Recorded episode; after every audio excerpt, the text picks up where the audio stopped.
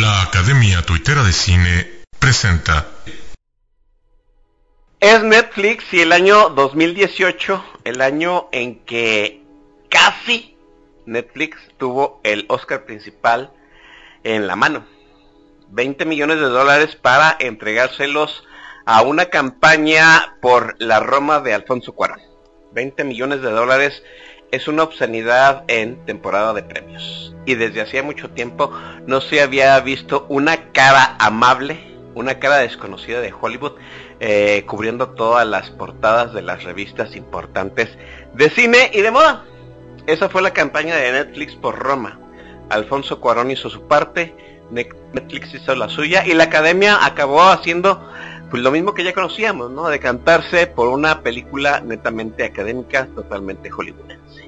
Netflix ha dado la batalla probablemente de su carrera, de su existencia, por una película para romper los límites autoimpuestos de la academia por un cine que no es meramente hollywoodense. Pero aquí no termina la, la batalla. Eso apenas comienza. Netflix empieza el 2019 con otra nueva estrategia, con otra película de haciéndole mutis otra vez al Festival de Cannes. Cannes que ya le había hecho un guiño a la otra poderosa este, distribuidora de video on demand. Pues ahora le dice Netflix que no va a ir a Cannes con ninguna de sus nuevas producciones y anuncia que The Irishman va a estrenar en el Festival de Venecia del 2019. Es el es nuevamente la batalla por ganar el Oscar principal y Netflix ya tiene las trincheras este, colocadas y ya tiene la estrategia definida. Vamos a hablar de ello. ¿Qué viene para Netflix en el futuro en su batalla por el Oscar principal, en su batalla por hacerse de un espacio dentro de, la distribución y exhibición de cine eh, en el mundo? Y para ello tengo 13 invitados de lujo, eh, dos eh, son nuevas voces aquí dentro de los podcasts de la Academia Twittera y uno ya es un consagrado dentro de estas grabaciones. Primeramente, Sócrates Ochoa. Sócrates, bienvenido.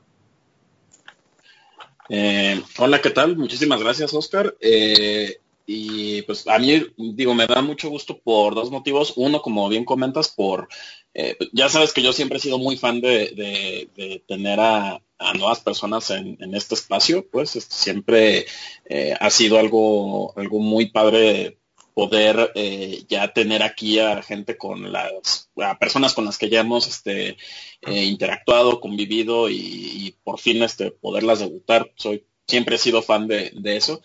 Y en segundo lugar también me emociona porque me parece que ya hacía falta también ya en, ¿cómo podemos decir? salirnos un poquito del, del, esquema del, del, podcast habitual. Yo sé que, digo, luego a veces este, hay semanas en las que la cartelera está como muy ocupada y, no da tiempo, pero sí como para grabar estos podcasts que se salen un poquito del, del tema que tenemos de la revisión de cartelera de cada semana, pues, eh, porque también resultan ser este muy interesantes, ¿no? Y, y pues de nuevo, pues muchísimas gracias a, a toda la gente que, que nos escucha de, nueva cuenta como, como lo hacen cada semana. Oiga, estamos contentos por doble partida. Número uno, porque vamos a tener voces nuevas. Y número dos, porque una de esas voces es una mujer. Y, ya sabe que pues aquí nos, nos dijeron que en algún momento éramos club de Toby. Y nos da gusto romper ese club de Toby nuevamente. Montserrat Bernal, bienvenida. Qué gusto. Hola, ¿qué tal? Eh, bueno, muchas gracias por la invitación, primero que nada. Eh, ya he tenido oportunidad de escucharlos por ahí, la verdad, no todos, pero eh, ya, ya, ya los conozco más o menos. Y no les hagan caso a, lo que les digan de si son o no de ese club. no, sí, de hecho sí, en algún momento nos dieron el jalón de orejas y obviamente ya hemos sido más recurrentes en voces femeninas y a mí me da muchísimo gusto que en el timeline en Twitter y aquí en los podcasts de la Academia Twittera, pues hay esa visión porque sí nos hacía, hacía falta definitivamente. Y gracias Montserrat Bernal por eh, eh, este, acudir a esta cita, ¿no? Esta cita para hablar de Netflix y de cine. Y también tenemos aquí con nosotros Celso Ibarra. Celso, ¿cómo estás? Hola chicos, muy buenas tardes. Primero que todo, los saludo desde La Paz, Baja California Sur. Qué gusto. Gracias por la invitación a este podcast de la Academia Twittera. Gracias Oscar, gracias Sócrates. Un gusto otra vez compartir con Montserrat eh, esta bonita plática y charla y la verdad se van a poner bastantes buenos los eh, comentarios, sobre todo para platicar de toda esta, pues sin duda, eh, controversia eh, con respecto a Netflix y la manera en que está cambiando la forma en que consumimos el cine y cómo varios de las mismas grandes estrellas están generando ganas de voltearlos a ver. Por un lado, unos que sí quieren trabajar bajo este modelo, otros que definitivamente la vieja escuela no, no quiere evolucionar. Y le repito, pues muchísimas gracias por la invitación. Los he escuchado también en diferentes ocasiones y qué gusto y placer que eh, podamos compartir micrófonos en este eh, podcast de la Academia Twittera hablando de Netflix. Eh, gracias, Elcio Ibarra, Montserrat Bernal. Ambos, déjenme decirlo rápidamente, están en un proyecto llamado La Cuarta Pared y hablaremos de ello hacia el final de este programa y qué bueno que están con nosotros. Vamos al tema inmediatamente. Roma Roma que eh, Alfonso Cuarón eh, había eh, rodó el año antepasado aquí en México, en la Ciudad de México para ser más precisos, y se dijo muchísimas cosas durante la filmación, hubo ahí algunos tropiezos con autoridades de la Ciudad de México, con los delegados, luego una fuerte controversia en cuanto a los conflictos que hubo entre el director y su crew, sí, pero al fin y al cabo la película estuvo lista para estrenarse en Cannes. Eh, Alfonso Cuarón ya se aprestaba a llevar bajo del brazo una de las copias de la película cuando se interpuso en su camino en los altos ejecutivos de Netflix. ¿Cómo estaría el acuerdo entre Netflix y Alfonso Cuarón, que es el director y productor de Roma? No lo sabemos. El punto es que al final de todas esas negociaciones eh, salió al aire, se dio noticia a los medios de que Roma estrenaría en Netflix. Eso ya lo sabíamos nosotros, iba a limitar la exhibición en cines comerciales, en pantalla grande, y se aprestó Netflix, obviamente, a presentar Roma en el Festival de Cannes como una producción suya, aunque en realidad es una producción de varias compañías independientes. En este caso Netflix nada más participó como distribuidora. Y ya sabemos que sucedió, Cannes le negó la, recepción a Roma, ya había habido un pleito anterior en el año del 2017, precisamente por una regla hecha contra Netflix de que si las que las películas que se iban a estrenar en el festival tenían que estrenarse forzosamente en salas comerciales de Francia. Netflix no quiso atender a la regla y por eso el comité del Festival de Cannes le, negó la admisión a la película de Roma. Roma Netflix eh, fue una decepción, podríamos decirlo en un principio. Montserrat, ¿cómo lo sentiste tú? Eh, a mí la verdad mm, sí me sorprendió un poco, pero creo que fue porque en México se hizo un gran revuelo con, con todo esto de Roma. Parecía que estaban regalando boletos para la lotería o no sé, ¿verdad? Eh, de repente todos, es que va a estar Roma en esta sala de cine, o es que va a estar Roma acá. Y yo así de, mm, pero sí la van a estrenar porque nada más eran como rumores, o al menos lo, lo, fue, lo era en mi ciudad, no sé cómo, cómo eran los demás, y se terminó estrenando en solamente dos salas de cine en toda la, en todo el estado. ¿Cómo fue tú, cómo recibiste tú la noticia de que net, eh, de que Roma iba a estrenar vía Netflix, eh, Celso? Pues mira, justamente en, en, este caso, Oscar, es bastante interesante por varias cuestiones. Uno, me parece que va, que fue una gran medida para responder la tendencia que todos tenemos como sociedad de rápidamente tener un consumo inmediato. El hecho de que se, de que se, trans, que se estrenara por esta vía, del que todo, que todas las personas que contamos con una suscripción a ese servicio la podamos disfrutar, también es un valor agregado para la marca. El hecho de decir, oye, ¿sabes qué? Yo te estoy ofreciendo un servicio y te estoy dando la exclusiva de que una película con tales características de tal director ya de renombre, hablando de Alfonso Cuarón, se va a estrenar por mi servicio. Eso es como un valor agregado para mi marca y poderte decir por qué tienes que comprar mi producto. Hablando específicamente como el área de ventas.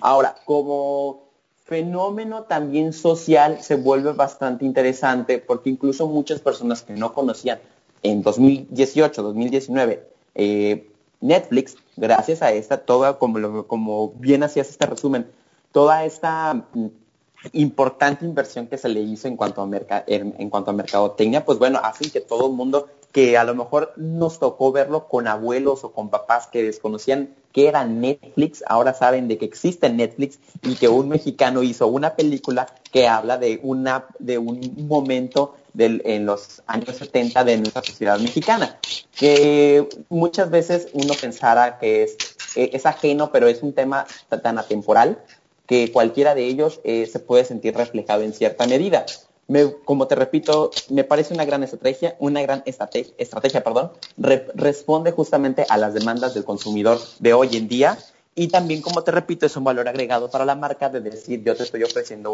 un, un contenido exclusivo que no lo vas a poder encontrar en otro lado. Y en este caso es una película con estas características y que un director mexicano que ya ganó un Oscar es como justamente eh, te lo dejo al alcance de un clic. Qué, interesante lo que está comentando Celso, ¿no? El punto de vista generacional, ¿no? para una generación es un valor agregado que una película estrene en Netflix y debo de secundar lo que dice Celso, ¿no? Una generación ya adulta conoció Netflix por Roma, debo decirlo Exacto. así. Mucha, mucha gente que eh, en su vida me había comentado acerca de una película mexicana de Netflix se acercó a mí a preguntarme si en realidad la, la película valía la pena para suscribirse. E-, ese es un buen punto. ¿Qué opinas al respecto, Sócrates? La noticia de Roma había en Netflix. Fíjate que e-, es, en, bueno, en mi caso fue, eh, creo que una, una sensación, porque creo que lo, lo describo correctamente, fue una sensación que, que mutó durante varios meses, ¿no? Eh, digo, para poner un poquito el contexto, ¿no? El Festival de Cannes ocurre en, verano, ¿sí? Entonces estamos hablando que fue verano de 2018, ¿no? Eh, en aquel entonces, eh, básicamente nadie había visto Roma, eh, o sea, me refiero a nadie del público, nadie de la industria, iba a ser su estreno ahí, ¿no? Entonces, en una entrada fue, fue, fue, una sensación un tanto agridulce porque, no sé, yo como persona que es, eh, ¿cómo puedo decir? Como apasionado del cine, eh, y creo que estoy, eh, las cuatro personas que estamos aquí estamos de acuerdo. Como voy a citar una, una palabra, la, frase célebre de Iguano Mayor, a quien le mando un enorme abrazo, que dice, el cine se ve chingón en el cine, ¿no? Y creo que estamos aquí de acuerdo que el cine, experimentar el cine en el cine es, es maravilloso. Entonces, en la mejor de las circunstancias, pues es en donde preferimos eh, experimentar las películas, ¿no? Eh, obviamente, al hablar de un director como, como Cuarón, que levanta en su gran mayoría eh, tantas pasiones, pues obviamente causa esta expectativa, ¿no? Entonces, cuando pasa esto, yo sí era así como de, ah, mi, mi primera, mi primera sí sensación de bote pronto es decir, ah, entonces la película no va a llegar aquí en México, ¿no? Porque independientemente del, aspecto ya eh, corporativo y de, en cuanto a estrategia que me parece que Celso explica bastante bien, eh, también hay que verlo desde la perspectiva de la distribución nacional, ¿sí? Eh, que siempre ha sido aquí en nuestro país ha sido problemática, históricamente problemática, ¿no? O sea, películas que nos llegan con muchísimo tiempo de retraso, películas que no salen, que aún y cuando llegan a México no llegan a todas las, las ciudades del país, o ustedes saben, ¿no? Eh, sí era mi primera inquietud, ¿no? Era así como de decir, ah, pues es que entonces la vamos a poder ver en cine o no, ¿sí? Eh, y, yo soy muy pro de que, de que existan estas plataformas alternativas para poder consumir contenido, ¿no? Eh, simplemente preguntémonos, ¿no? ¿Cuántas plataformas de streaming de contenido, no nada más me refiero a cine y televisión, cuántas plataformas de cine, de, contenido actualmente consumimos? ¿no? Dígase televisión, dígase cine, dígase música, eh, videojuegos, etcétera. ¿sí? Entonces, eh, me parece algo muy interesante en términos tecnológicos, que el consumo de contenido se democratice y siempre estoy a favor de eso, ¿sí? Eh, específicamente en el caso del cine, me parece que no hay nada más triste, pues, sí, o sea, si ustedes me preguntan de qué prefiero, de ver una película en el cine a verla en, en mi casa, pues yo pues, voy a preferir verla en el cine siempre si tengo la opción. Sí, pero si a veces los canales de distribución tradicional a veces no funcionan, si a veces eh, las películas no tienen distribución, si nadie las compra para poderlas proyectar en salas comerciales, eh, híjole, pues creo que todavía aún más triste que no ver una película en el cine es una película que simplemente no se ve, punto. Sí, todavía me acuerdo hasta hace, ya, ya ahorita es menos frecuente, pues, por justamente este cambio en la tendencia de los servicios de streaming. Eh, siempre había publicaciones IndieWire, Variety, las, una publicaciones de entretenimiento de renombre, siempre ponían sus listas, ¿no? A fin de año. Ah, sí, eh, el top 10, el top 15, el top 20, el top 25 de películas no distribuidas en América, ¿no? Y eso, desde, una perspectiva a mí me parece súper triste, porque muchas veces eran, eh, digo, muchas películas luego a veces, ya cuando uno por fin las ve y uno dice, ah, ya entendí por qué esta cosa no la distribuyeron, pues, pero luego ocurren casos de cosas que son auténticas joyas que, que se pierden, ¿no? ¿Por qué? Porque no cayeron dentro de esta mentalidad de la distribución tradicional porque no creyeron que fuera una película que conectara con las audiencias o que conectara con el mainstream. Sí, y creo que no hay nada más triste para, tanto para los autores, para, dígase, directores, guionistas, eh, crew, eh, talento involucrado detrás de una película, que una película no se vea. Sí, entonces, eh, por un lado, sí, para mí fue un conflicto muy grande esta cuestión de poder conciliar esa sensación, ¿no? De, ah, pues que yo como, como entusiasta del cine de Cuarón quiero y como por la expectativa que me causaba la película, yo quisiera verla en el cine, ¿no? Y sé que esta situación va a mermar el, el, o, va a imposibilitar la distribución específicamente eh, aquí en México, ¿no? recuerdo que mucha gente me decía, no, pero es que porque ya justamente, como bien comentado Oscar, ¿no? Justo en ese entonces se dio la, intervención de Netflix para distribuir la película y de que se le, y que obviamente ya se preveía que se le iba a hacer una campaña grande. Sí, todavía en ese momento no dimensionábamos que iban a ser los 20 millones de dólares. ¿sí? Pero mucha gente decía, sí, claro, pero es que para cumplir con el requisito de participar en el Oscar, obviamente se va a proyectar en las pantallas. Le dije, pues sí, en las pantallas de Estados Unidos. Sí, con que la proyecten en Los Ángeles y la proyecten en Nueva York, ellos ya cumplieron, pero yo como audiencia mexicana, ¿en dónde quedo, no? Eh, eso cambió sobre todo en el transcurso de estos meses y creo que el comentario clave que, que ya después de que vimos la película, después de que se generó toda esta expectativa, algo con lo que me quedé eh, fue con un comentario que hizo Gabriela Rodríguez, la misma productora de Roma, ¿sí? En, la round table de, Hollywood Reporter que hicieron de productores y pues ella estaba justamente para platicar sobre Roma.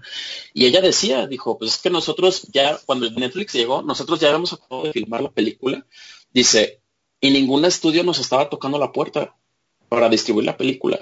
Sí, y es una cosa bien curiosa porque estamos hablando de Alfonso Cuarón, ganador del Oscar, ya de cierto de renombre, pero estás hablando de una película que es eh, hablada en español, filmada en México, eh, con subtítulos. Eh, era algo muy local o algo así. Dice, los estudios no estaban como justamente, con todo y que era Cuarón, no estaban peleándose por ver quién ganaba los derechos de distribución de la película.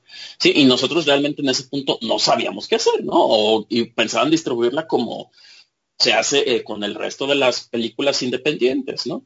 Eh, y justamente eh, cuando llega Netflix ellos creo que supieron entender esta importancia, ¿no? Y creo que también hay, que ponerlo desde esta perspectiva, ¿no? No creo que también el caso de Roma aplique como una generalidad, es un caso muy extraño, ¿sí?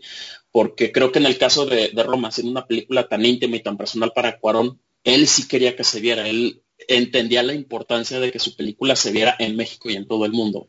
Y si Netflix te da esa posibilidad de que todo el mundo la vea, él dice, y él, él mismo lo declaró, dijo, para mí lo importante es que la película la vean. Si la ven en Netflix o como ya cuando sucedió en la, en la distribución en, en, espacios alternativos aquí en México, que él básicamente dijo, quien quiera la película la puede tener, nada más pídenla. Sí, entonces, eh, creo que en ese caso sí, eh, sí desveló muchas de, ese tipo de cosas, pero creo que es un caso muy peculiar. Sí, entonces, no sé, a, mí creo que al final, al, final del día con lo que me quedo es que eh, la película se vio y se vio por mucha gente y generó mucha conversación, ¿sí? Y debo decirlo honestamente, muchas de esas conversaciones hay, veces que a mí me pesaban y hay veces que no necesariamente quería ser parte de esas conversaciones. Eh, pero creo que no recuerdo una película que se hubiera comentado tanto y que se hubiera visto, o sea, que hubiera causado ese eh, hablando de cine nacional, una película que generara ese nivel de, conversación, ¿no? Entonces, no sé, pasé de esta sensación agridulce de ah, está bien o no está bien a, llegar a ese término, a aceptarlo, a decir, ¿saben qué? Pues, pues no está tan mal que sea así, ¿no? Pues de hecho yo creo que todos coincidimos eh, que llegó un punto como hasta de hartazgo, o sea, y al final de cuentas ya era todo, ya todo era tanto Roma, Roma, Roma, Roma, Roma, en todos lados, en todos los lugares, tanto televisión de cable, televisión este, premium, eh, televisión abierta, redes sociales, eh, medios tradicionales. Era demasiado, en lo personal, y, digo, se los comento por, la, por el mismo consumo de medios que todos tenemos, pues sí llega un punto donde la verdad, yo creo que varios muteamos la palabra Roma por un tiempo por lo menos, para esa situación que ya no queremos saber más de este tema. Yo la tengo muteada. ¿Todavía? Sí, ya se me ya se me olvidó. A mí me llama la atención varias, a mí me llama la atención varias cuestiones. Una, es cierto que si todos coincidimos, yo creo que coincidimos los cuatro que es la mejor película de Alfonso Cuarón, es eh, independientemente de la parte, bueno, ok, no coincidimos, eso es padre. Ahora sí que desde mi, desde mi perspectiva me parece una muy buena película en cuanto a la técnica de eh, filmación. Ahí mm, todos mis respetos, la fotografía, la iluminación, eh, hay algunas cosas que tienen áreas de oportunidad para mejorar. Me parece que al final de cuentas no es una gran obra maestra, es una gran película. No me llama, no me llama la atención, no, me sorprende el hecho de que Netflix volteara a ver este contenido por la situación de que el mercado cómo está creciendo en México. Lo acabamos de saber, abrieron sus oficinas para mayor contenido. Sea bueno o sea malo, que también es otra, eso, ese puede dar pie a otro podcast, qué tan bueno es el contenido de Netflix para Latinoamérica, pero saben, Netflix sabe que el, que el mercado latino es un área de oportunidad y de crecimiento. Saben, al final de cuentas, que tampoco no se va a realizar una, no van a invertir en algo que no vaya a funcionar específicamente si le preguntas a la masa poblacional por Alfonso Cuarón, que consume cine, tanto chicos como grandes, pueden ubicar, por lo menos te pueden ubicar con Harry Potter y El prisionero de Azkaban, que para muchos todavía sigue siendo la película favorita de Harry Potter. Ah, no es mi caso, pero bueno, a la masa poblacional mexicana les preguntas, Alfonso Cuarón, Harry Potter, sin deberla ni temerla. Eso también hace que, bueno, en cierta medida, pues haces un estudio de manera muy general, bueno, es una película mexicana, es un director mexicano, la gente lo apoya, la gente lo aprecia, la gente lo quiere, vamos viendo si le podemos invertir o no a este negocio. Y eh, no me asusta la cantidad de 20 millones de dólares en publicidad. Es cierto, sí leí algunos encabezados donde decían pues que costó el doble de la película, está bien, pero pues también como ustedes bien lo mencionaron en un principio, es, es cierto, hace años o décadas, yo creo que desde Titanic, no se hablaba de una película así en todos lados. Y vuelvo a lo mismo, se vuelve ya un fenómeno generacional. Somos generación Roma, si lo quieren ver de esa manera. es en serio. O sea, hay una, pregunta, ¿somos generación Roma o somos generación streaming? Porque también... la generación streaming nació de la... Bueno, la generación Roma nace de la generación streaming. Sí, porque por ejemplo, acá digo, aquí debo de decirlo, en este cuarteto de participantes tenemos a alguien que fue eh, negligente al streaming, Oscar Chavira. Sigo siendo. Y, lo sigue siendo, ¿sí? Pero, pero por ejemplo, él me decía, es que no me, no me acuerdo una vez que, ya sabes, de esta, ya sabes, salió una serie de, en Netflix y ya sabes que medio mundo se la maratoneó en, entre viernes y sábado. Y Oscar sí una vez sí me dijo, me dice, es que parecen perritos de Pavlov. Dice, cualquier cosa que les aviente Netflix, ustedes van y se la chutan. Y yo dije, a ver, y, la, neta sí es cierto. Y es que... Es cierto, yo lo hago. y, pequeño paréntesis respecto a Roma, ¿no? Ahí está el caso, que es un caso que... No, no quiero decir vergonzoso, pues, pero es un caso que se me hace muy chistoso. Eh, lo que ocurrió con esta serie eh, You, que es una ah, producción originalmente de Lifetime, que se transmitió en Estados Unidos en Lifetime, que en Estados Unidos le fue pésimo, pero así pésimo. Casi, eh, casi, casi, era así como de ya casi cancelenla y cuando Netflix compra los derechos de distribución internacional, la serie se vuelve un hit. Y es cuando dices, ay, es que también, ¿cómo le haces para convivir en una plataforma en la que tienes You, que es, ya sabes, es tu telenovela de Lifetime, literal? Sí, uh que Netflix te la venda como producción, como serie de Netflix, sabemos que no es cierto, ¿sí? Y por otro lado tienes una cosa como Roma, ¿no? Entonces, si es, es, es a veces luego, eh, creo que también a nivel de audiencia sí debió de ser algo muy, muy chocante. No lo digo en el mal sentido, pero sí, o sea, estás acostumbrado en Netflix a ver contenidos como, y, no es por demeritarlos, ¿sí? Pero son contenidos You, Stranger Things, eh, Club de Cuervos, eh, House of Cards, ¿sí? Que tienen a lo mejor un appeal un poquito más eh, ancho, un poquito más broad, más, eh, sí, más, más de, de, gran masa, por así decirlo, entre comillas, sí, y de repente sueltas una película de autor, ¿no? O sea, una película que, sí, y, sí, y sí me siento así como que mucha gente que a lo mejor no está tan familiarizado con ese tipo de cine y que justamente, como dice Oscar, como perros de Pablo consumen todo lo que llega de Netflix apenas se estrenó, ¿sí? Debe de haber, ser, de haber sido muy chocante ver algo como Roma también. Y mira, yo me apareció. Ah, mira, yo aquí lo veo también que fue como una parte experimental o el principio de lo que viene para Netflix, lo de Roma. Porque como bien dices, era nada más series, series. Si nos vamos unos años atrás, o sea, Netflix cambió la manera de ver la televisión. Antes nos teníamos que esperar una semana para ver un capítulo, ahora en un día podemos ver toda una serie. Eh, se esperaron sus años, eh, dieron tiempo a que nos acostumbráramos a eso y ahora vienen con Roma. Eh, creo que también Roma fue precisamente por eso, ¿no? Por hacer una película de autor, dicen, pues vamos a ver cómo nos va con esta película, porque películas originales ya tenían varias. Sí. Sí, mira, ahí... Como gente se vaya acostumbrando para que vean que tenemos de todo, porque hace unos días decía el CEO de Warner que, o sea, que Netflix es como una enciclopedia, ¿no? O sea, que ahí encuentras de todo. O sea, vas a encontrar una película o una serie de una comedia romántica, un musical, un drama. Entonces, eso es lo que ya quieren hacer también con el cine. Fíjate, hay, hay tres puntos que salgo eh, enriquecedores de toda esta gama de comentarios. Eh, número uno, lo que, decía Sócrates yo en el sentido, pues, eh, de que muy probablemente Netflix se haya acercado a este, Alfonso Cuarón por su nombre, ¿no? Celso Ibarra tiene toda la razón del mundo en el punto de que es un hecho que Netflix conoce los mercados a donde llega, ¿no? Asumo yo que supieron que Alfonso Cuarón estaba haciendo una película, la quisieron ver y se acercaron porque era él. No, yo tengo una teoría que a lo mejor no, este, no encaja mucho en el tema en este momento. Eh, en alguna charla yo dije que aunque no hubiera estado Netflix, muy probablemente Roma, Roma hubiera llegado por lo menos en la categoría de mejor película en lengua extranjera, ¿no? ¿Por qué? Porque Alfonso Cuarón, rápidamente, ¿no? Y, qué importante lo que está diciendo también Montserrat Bernal, y tiene toda la razón en el sentido de que eh, el éxito de Roma, ¿sí? la campaña de Roma fue un, experimento, ¿no? No había hoja de ruta para, para hacer lo que hizo Netflix con Roma, ni siquiera había una hoja de ruta para hacer lo que Alfonso Cuarón hizo de Roma. ¿Por qué? Porque son dos caminos diferentes.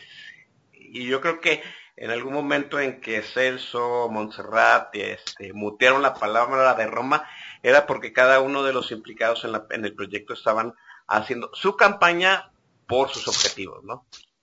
Alfonso Cuarón quería que la película se viera, por eso hubo una distribución independiente dentro de México, qué bueno por ello. Netflix quería no solamente que la película se viera, que la película ganara el Oscar. ¿Por qué? Sí.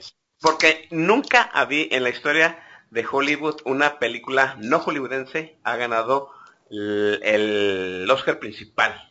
Si Roma ganaba el Oscar principal, se derrumbaba uno de los grandes límites no escritos en las reglas de la academia, ¿no? Era que cualquier película del mundo, en cualquier idioma, producida en cualquier lugar por cualquier persona, pues pudiera acceder al Oscar principal. O sea, Hollywood ya iba a ser un competidor más, no iba a ser el dueño de los premios, por decirlo de alguna forma. 20 millones de dólares invirtió eh, Netflix en ello. ¿Cómo, qué piensan acerca de los 20 millones? Yo sigo pensando, y es una cantidad obscena, ¿no? Bien lo dijo Celso Ibarra, es casi el doble del presupuesto de lo que costó la película. volvemos a lo mismo, ¿no? ¿Qué tan bueno es el juego de invertirle en una campaña por una película en donde la campaña no vale más que la cinta, ¿no? ¿Cómo ves este punto, Montserrat? Eh, bueno, yo para empezar, eh, 30, 20, casi 30 millones sí se me hace muchísimo dinero. Eh, Netflix dijo, pues ahora sí que YOLO, ¿no? De aquí vamos a ver si nos sale. No, pues ya ni bueno, yo lo sentí así, así como que... Así como, como el gif de la Kardashian, así soltando los billetes, así de órale, ya. ándale, así, así más o menos Netflix, así como de, pues es nuestra primera vez, vamos a echarle todo a ver qué nos sale. Creo que ya para el día del Oscar llegaron en un, en un nivel en el que aún sin llevarse la estatuilla, el perder era como ganar. O sea, Roma podía irse como el campeón sin corona. ¿Se fue como el campeón sin corona? Eh, yo pienso que sí. Sí. Porque, y más por la película que ganó, ¿no? O sea, todos, todos lo vimos, las reacciones de todos.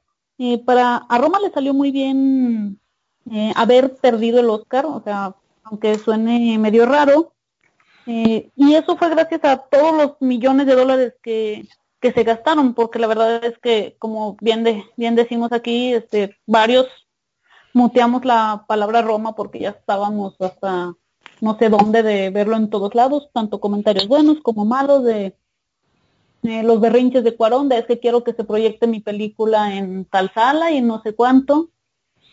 Entonces, sí, todos estos millones que se gastó Netflix yo los veo así como el gift de, Kim Kardashian, de pues nuestra primera vez, a ver qué sale. Fíjate, hay, hay, un, hay un punto, y quiero entender a lo mejor ahorita estoy viendo yo la luz, de que hay un punto de, de millones de dólares, no sé cuál sea la cifra obviamente, en que Netflix dijo, para ganar, y yo creo que dijo, no, pues inviértele más para que la derrota sea, para que sea una victoria moral, ¿no? Aunque pierdas ganas. Y, yo creo que así fue una cifra estratosférica de 20 millones. ¿Celso? Mira, a mí no me asusta la cantidad de 20 millones de dólares, ¿por qué? Porque también responde al aumento de tarifas que ha tenido para todos los usuarios. Si se acuerdan, ha estado este, creciendo la marca en ese sentido. Aquí tenemos a un contador en, en, este cuadro de, de, plática. Entonces también en cierta medida no está tan descabellado.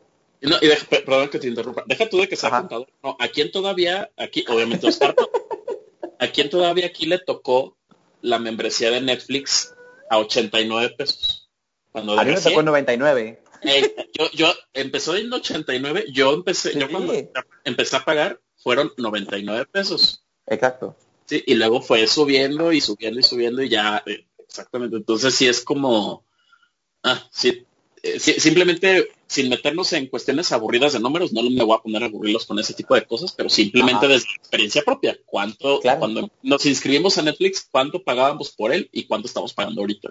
Y eso en una cantidad de tiempo muy pequeña, o sea, no es en cinco años, es casi en tres, pero bueno, vámonos sobre eso en la parte del dinero. No me sorprende en ese sentido. Y también, como bien lo mencionaron eh, todos ustedes, es la parte de posicionar la marca. Así de que, señores, yo no nada más hago tele, también quiero hacer y puedo hacer una manera de cine como esto y ese es nuestro próximo nivel. También hay que considerar que nos encontrábamos, específicamente el mundo se encontraba en una situación bastante rara, en lo, bueno, no rara, sino a, atípica, por la cuestión política en la cuestión política y social de nuestro país. Nos encontrábamos frente a un proceso electoral, digo, no, no es que quiera hacer, no, no, me gusta el tema de la política, pero no la puedo hacer ajena porque también tocó esta, este, esta fibra sensible dentro de la situación y la distribución de Roma. Nos encontrábamos en un proceso electoral, Aparte, nos encontrábamos todavía bajo la cuestión de la forma de hacer política de Donald Trump y el muro. Entonces, había varios factores, como les repito, tanto políticos como sociales, que hacían que también se volvía esto una, una rica, un rico caldo, una rica sopa de, de sentir y emociones que dices tú, pues obviamente se vuelve un producto que quiero que todo el mundo hable de él y sepa de él. Sí considerar también a la, el mundo de portadas que tuvo Yalitza Aparicio y pues como al final de cuentas se volvió casi casi el, el imán de cualquier tipo de marcas que lo querían poner, desde una Vanity Fair hasta una revista Hola, que a lo mejor causó demasiada controversia y dijeron, ¿sabes qué? Me pasé de Photoshop, pero sigo, repito, 20 millones de dólares no me parece una cantidad exorbitante considerando el, la cantidad de dinero que invierte Netflix en sus producciones y como bien lo menciona Monse, si es la primera, órale, la carne al asador y ya de ahí pues me voy midiendo cuáles sí y cuáles no. Entonces, son varias este, situaciones. No me parece descabellada la cantidad de 20 millones, al contrario, creo que se quedaron cortos. Coincido en la parte de un Racing Corona, que bueno, en, en cierta medida. Siento que afectaron esas situaciones políticas y sociales, tanto de lo nacional como lo internacional. Y pues mírenos, aquí tenemos platicado, a pesar de que ya pasó la temporada de premios, seguimos hablando de Roma. Sócrates. Ah, ¿Sabes? A, mí sí se me hace un poquito... Eh, creo que fue este producto del escándalo de los 20 millones de dólares, creo que fue producto más de la la campaña perjudicial que se le hizo a Roma, porque hay que ser muy honestos, ¿no? Eh, dentro de la temporada de premios también se hace no nada más la campaña para, para promover el filme, sino la campaña para denostar a mi competidor. Sí, que me imagino que esto yo también lo platicaremos más adelante con el factor de, de, Steven Spielberg, ¿no? Eh, pero mira, a, a, mí se me hace una doble moral por, por dos razones. Número uno, no es, ni, no es nada raro que Netflix gaste una cantidad obscena en, en promoción, ¿sí? Voy a tomar, por ejemplo, lo que ellos han hecho en televisión.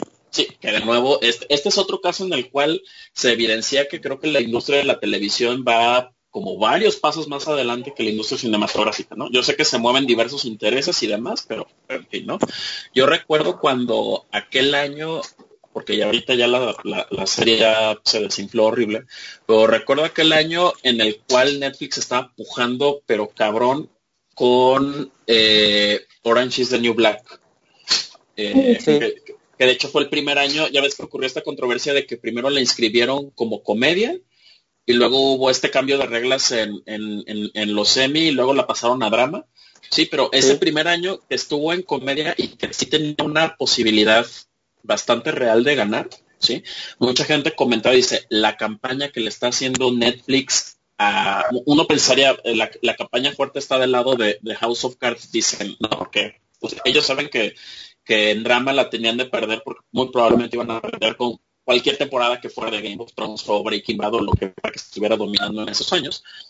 Sí, pero ellos decían, dicen, no, la campaña que está haciendo Netflix es es brutal, dice, y ellos lo toman como algo muy natural, decían, pues es que tiene, tiene el completo sentido. El hecho de que no estén atados a una, a una cadena, pues, o sea, es, eh, dice, el, poner su serie en su portal es relativamente menos costoso. ¿Por qué? Porque no tienen que pagar la cuestión de, toda, esta, toda esta maraña de tanto espacios publicitarios, la partida para, para el canal que le esté transmitiendo, si es eh, teleabierta, si es este privada y demás, ¿no? Entonces, ellos, ellos lo vean como algo muy lógico. Decían, pues obviamente las, las campañas de Netflix de sus series eh, son enormes porque no se, e, ellos no gastan en todo eso, ellos no gastan en tener que negociar un canal de televisión, ellos no gastan en mil y una cosas, ¿no? Entonces es el punto número uno, ¿sí?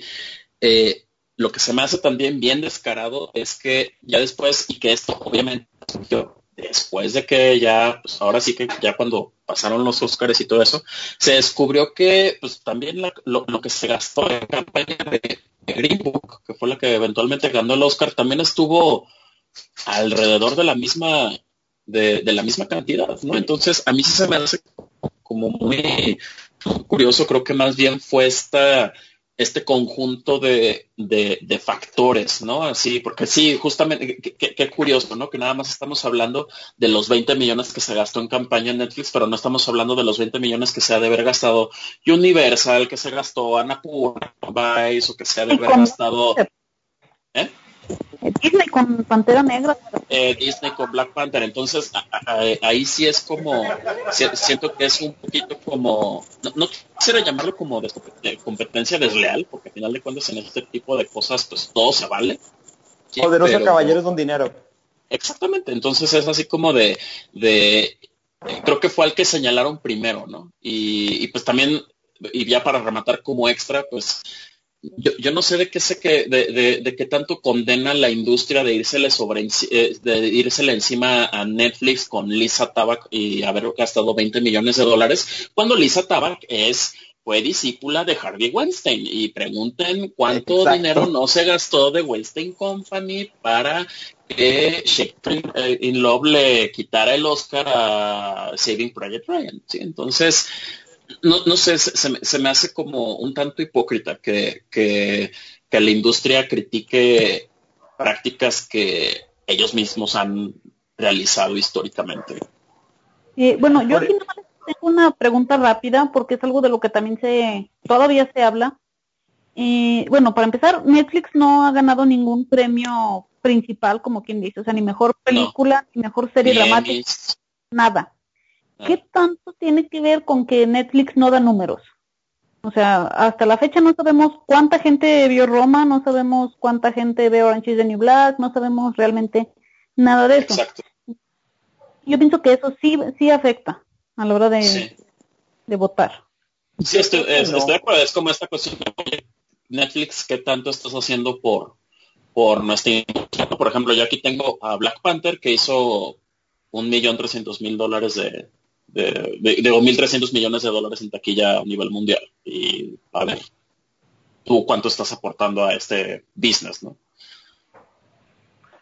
Bueno, sin duda todos nos quedamos de acuerdo de que Netflix pues quiere eh, seguir llenando sus arcas y lo va a seguir haciendo. Ahorita hace, hace rato que mencionaban la parte de lo de la serie de You, yo fui uno de los que me la acabé en 10 horas, ¿es cierto? Yo me, ¿Es cierto?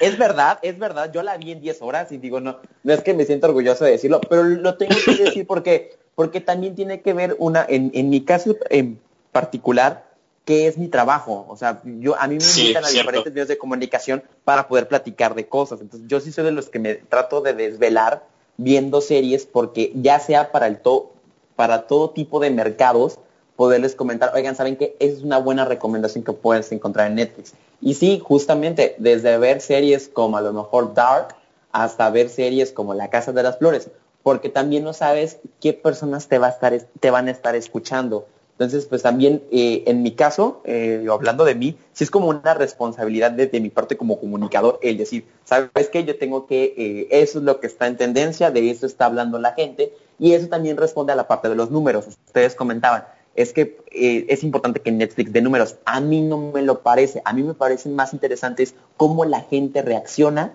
a través de las redes sociales del consumo que, de lo que estás viendo. Simplemente hagan un ejercicio. Cuando ustedes están poniendo en Facebook, estoy viendo tal serie, vean las reacciones y los comentarios que tiene la gente. Ahí es donde puedes ver de que ese tipo de, ese tipo de temas son los que le agradan y ahí es donde puedes ver todos los comentarios que se hacen a través de tu publicación, hasta cómo se van peleando y dicen que sí, que no, en que terminan, no, spoilees, me quedé en este capítulo, hasta decir simplemente, sabes que a mí esa serie no me, no me interesa, no me llenó.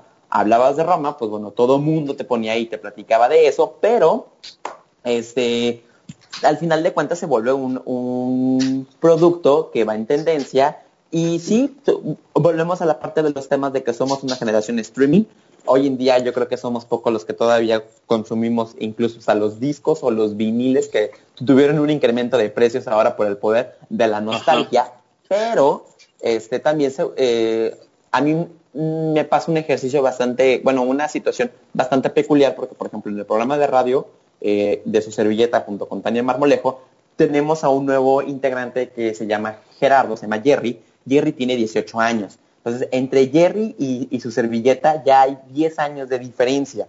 Entonces, nosotros, lo, sí, nosotros lo agregamos al, es en serio. Pues, no, no, no creo.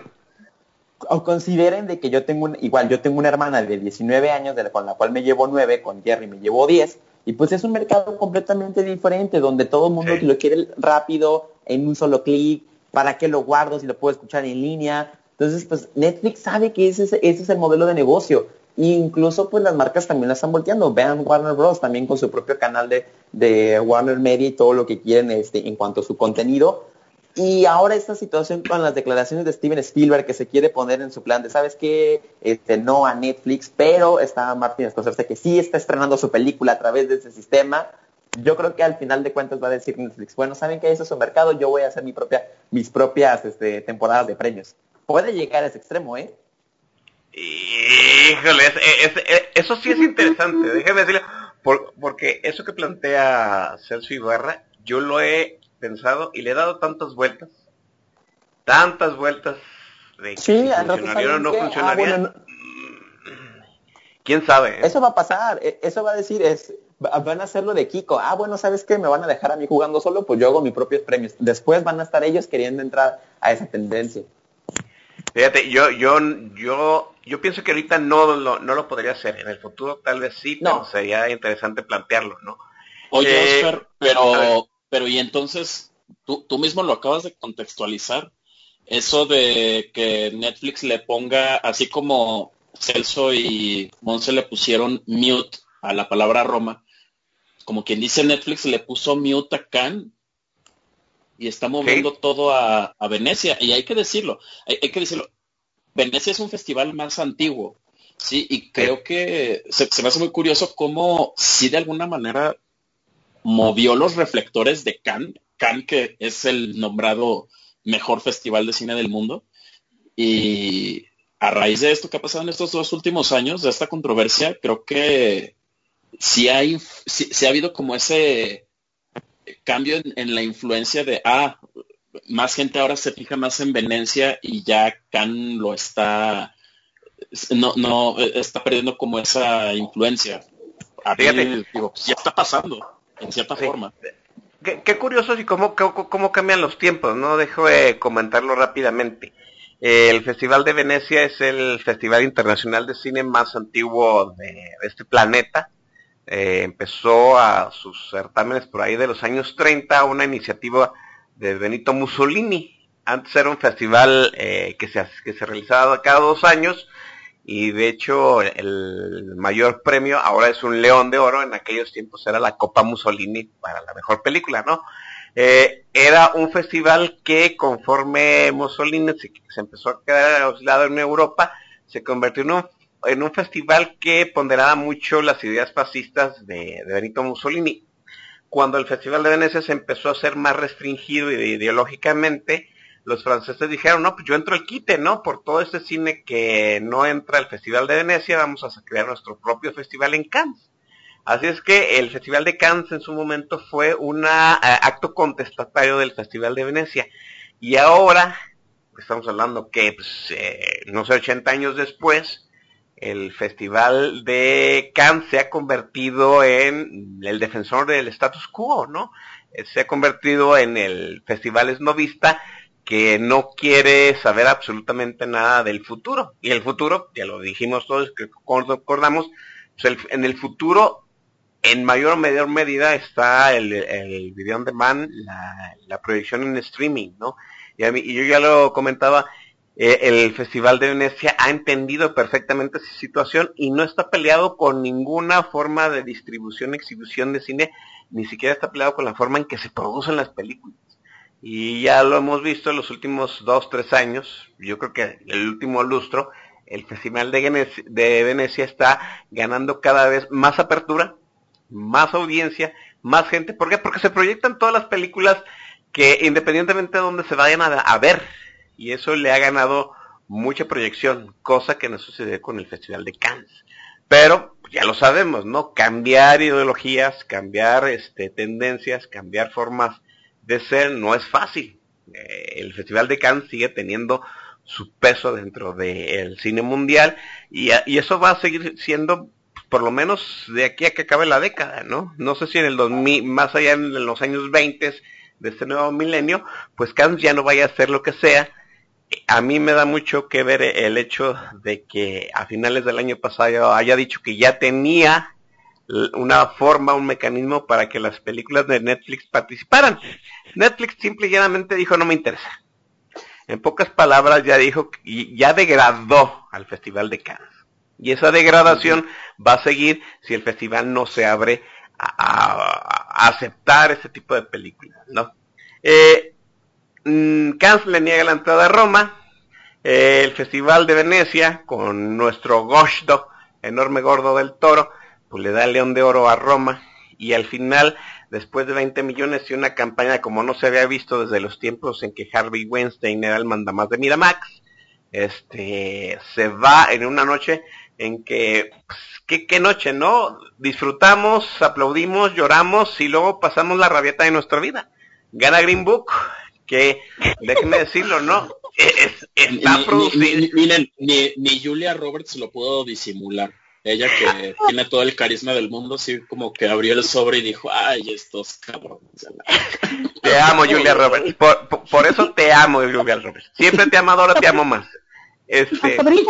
disimulaba más cuando estuvo dándole premios a Casey Affleck. Ándale, cierto, sí. Ándale. Eh. Julia fue así como de, es en serio, ¿en dónde, dónde está el que dice Moonlight? Ok, me lo volvieron a hacer. no, no, fue un Moonlight que ya todo el mundo anticipado, mundo en cierto sentido. Yo debo decirlo, me entusiasmé demasiado semanas antes porque pensé que verdaderamente 20 millones iban a abrir las puertas de Troya, ¿no? Pero no, ya, ya, cuando salió la declaración de Steven Spielberg, yo supe que todo estaba perdido. ¿Por qué? Eh, porque Steven, de entrada, a mí no me sorprende que Steven Spielberg haya comentado lo que comentó. ¿Qué dijo?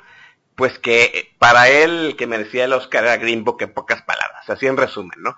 No me extraña porque en Green Book pues, están implicados DreamWorks, que es, él fundó DreamWorks, de hecho, él y otras dos personas, entre ellos Jeffrey Katzenberg. Está implicado Amblin, que es su casa productora propia de él. ¿sí? Entonces ya, si tú vas a ver en los créditos de producción de Green Book, que está DreamWorks, está Amblin, y sale Steven Spielberg a decir que, que Green Book debería ganar, hombres muchachos, los 20 millones se vinieron abajo inmediatamente, ¿no? ¿Qué le debe la, industria hollywoodense a Steven Spielberg? Todo, muchachos. Todos los años 80. Todo, todo, en el momento en que más se había vapuleado a Hollywood, que eran los años 80, Steven Spielberg retornó a sus viejas glorias el sistema de estudios. ¿sí? El llamado al orden de Steven Spielberg pesa más que todos los dólares de Roma. ¿Cómo, cómo ves las declaraciones y la derrota de Roma, este Montserrat? Eh, sí, pienso que es algo a lo que también se tergiversó un poco lo que dijo Spielberg, porque como siempre, ¿no? El teléfono descompuesto, sale la declaración y luego se van modificando un poco los titulares hasta que llegó, yo literal vi uno, eh, Spielberg no, no quiere que películas como Roma ganen el Oscar. Eso, o sea, lo ve a alguien así nada más y dice, ah, es que odia a los mexicanos, o es un racista.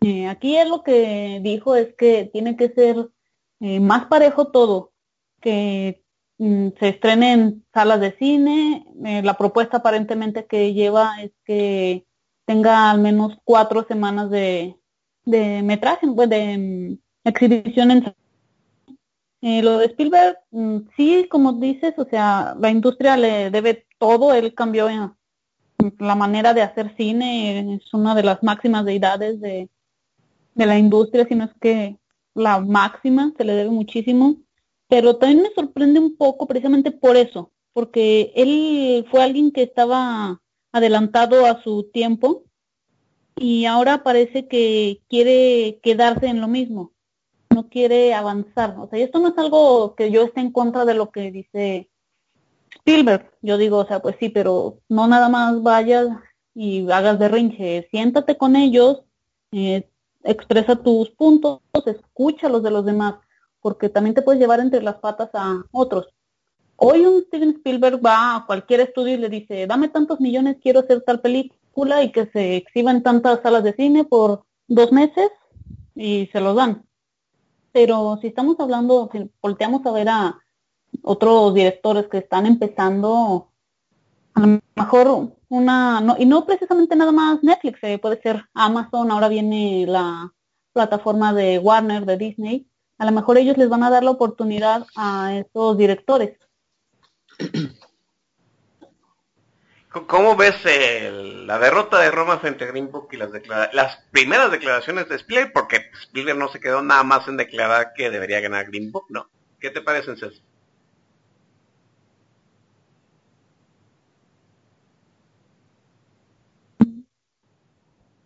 ¿Perdimos a Celso?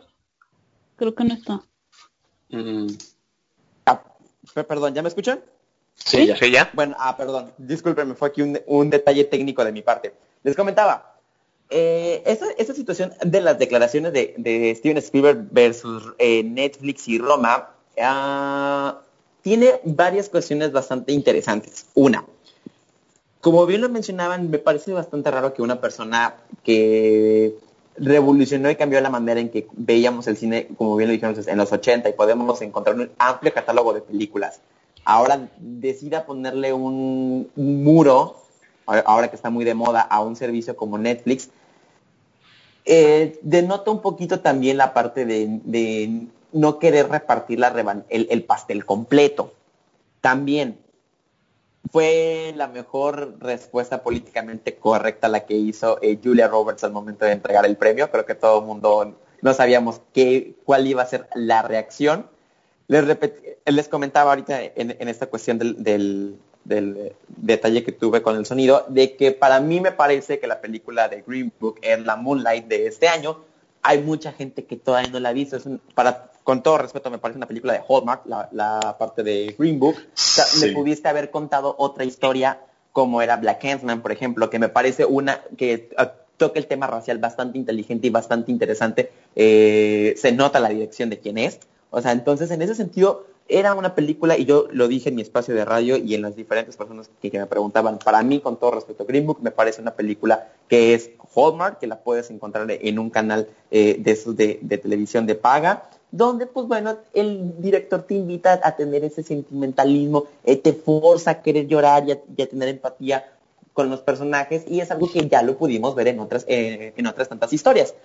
Era al momento de que le entregan su premio de mejor película extranjera a Roma, ya era más que obvio de que, ¿sabes qué? Ya cumplimos contigo, ya no te vamos a poder dar el de mejor película para no meternos en problemas, entre comillas, con Steven Spielberg y con toda la junta de gobernadores de la Academia de Cine. Que pues bueno, pues todos sabemos que se van a reunir en abril para ver este cambio en la normativa de las nominaciones al Oscar y pues bueno, evitar que películas como Roma lleguen a los premios cinematográficos.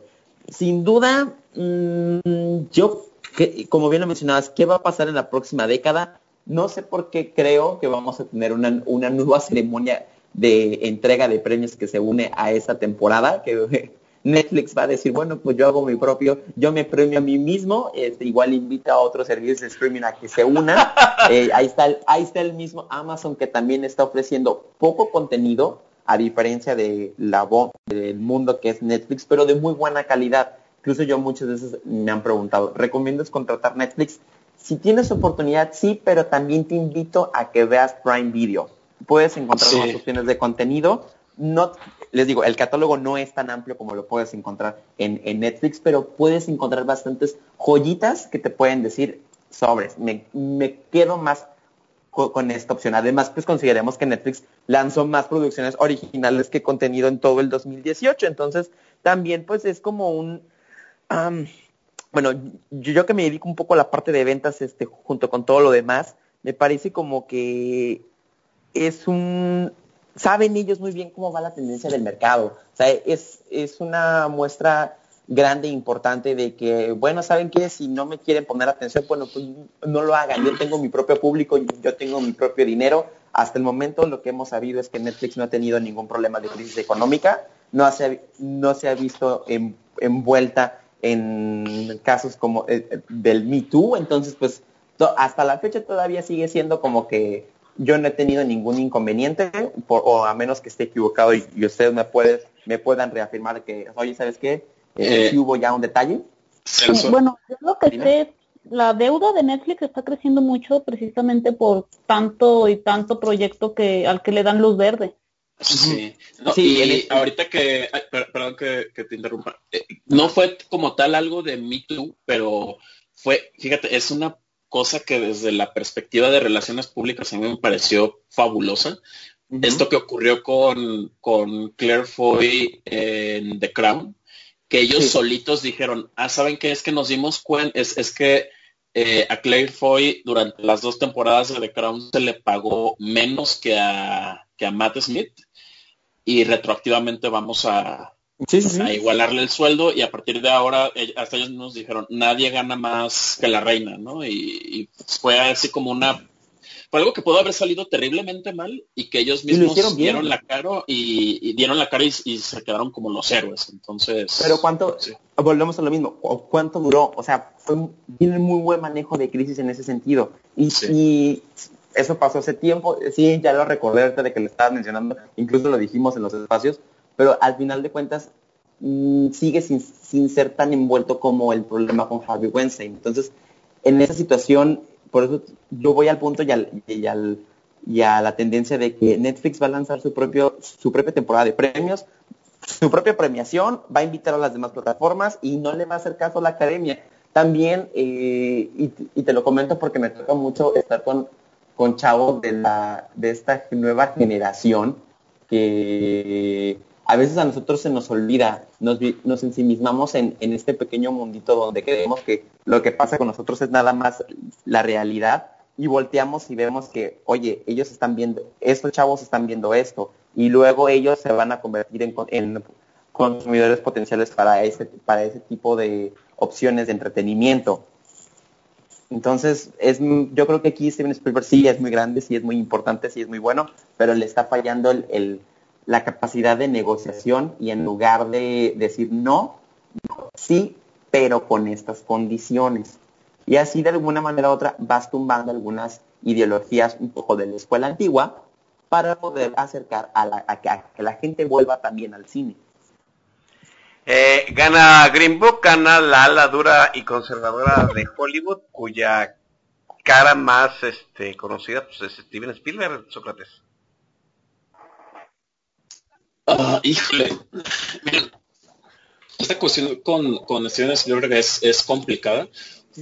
Eh, se, me hace bien chistoso este y que este sí fue un comentario que él, él dijo, ¿no? Que eh, fueron de estos comentarios que que ocurrieron post, eh, post Oscars, que él justamente él validaba la victoria de, de, Green Book diciendo que el, el, hecho de que hubiera ganado mejor película era una victoria para, para el cine, ¿no? O sea que se me hace muy rara porque, como bien dice, como bien dice Celso, ¿no? Green Book es esta película que podrías haber visto en cualquier lugar o podrías haber visto en tu tele en Hallmark Channel el sábado a las 12 del día y no pasaba nada y que hubiera perdido con esta película, e, e, e, esta cuestión que pasaba con, con, Roma, ¿no? Que decían, es que Roma debe de verse en el cine, se me hace como bien, bien irónico en el mal sentido. Sí, que justamente esta película que justamente los entusiastas de la película empujábamos con, si puedes verla en el cine, verla en el cine está en la plataforma de streaming la película que perdió. Y perdió una película que podrían, la puedes ver en tu celular y no pierdes absolutamente nada, ¿no? Entonces, eh, no, sé, fuera de eso, fuera de esta cuestión, yo, yo sé que, digo, yo como, como entusiasta de Roma, sé, que cuesta mucho trabajo no tomarlo, no, no haberlo tomado como un ataque, digo, todavía todavía me cala eh, el hecho de que, de, que haya perdido Roma de Green Pero, no sé, a mí todavía me habla más como de la situación ideológica de la industria, porque si se ponen a pensarlo, no sé, o sea, no nada más era Roma, o sea, yo, o sea, sé que nosotros aquí, este, digo, está de muestra la, la, la quiniela de aquí de la Academia de Twitter, casi todo el mundo dijimos que iba a ganar Roma, ¿sí? Pero si se pone o sea, la academia, o sea, había tantas otras opciones que parecían como más ad hoc al, a los tiempos actuales, ¿no? O sea, tenías, digo, yo no fui muy fan, pues, pero por ejemplo, ahorita mencionó Celso Black Clansman, ¿no? Que es una película que, que a mí me pareció ok, pues, pero que sí eh, tenía un discurso oportuno sobre, sobre todos los issues raciales que, eh, que hay en Estados Unidos, ¿no? Eh, tienes este The Favorite, que era una película que era una narrativa dirigida y llevada por, bueno, no dirigida pues, pero sí encabezada por mujeres, y que era una película que pensaba como, se sentía como muy afuera de la, de, lo, de lo, de lo usual. Sí, este, incluso fíjense, y yo sé que tenía cero posibilidades, cosas incluso como Star is Born, que yo sé que era un remake y demás,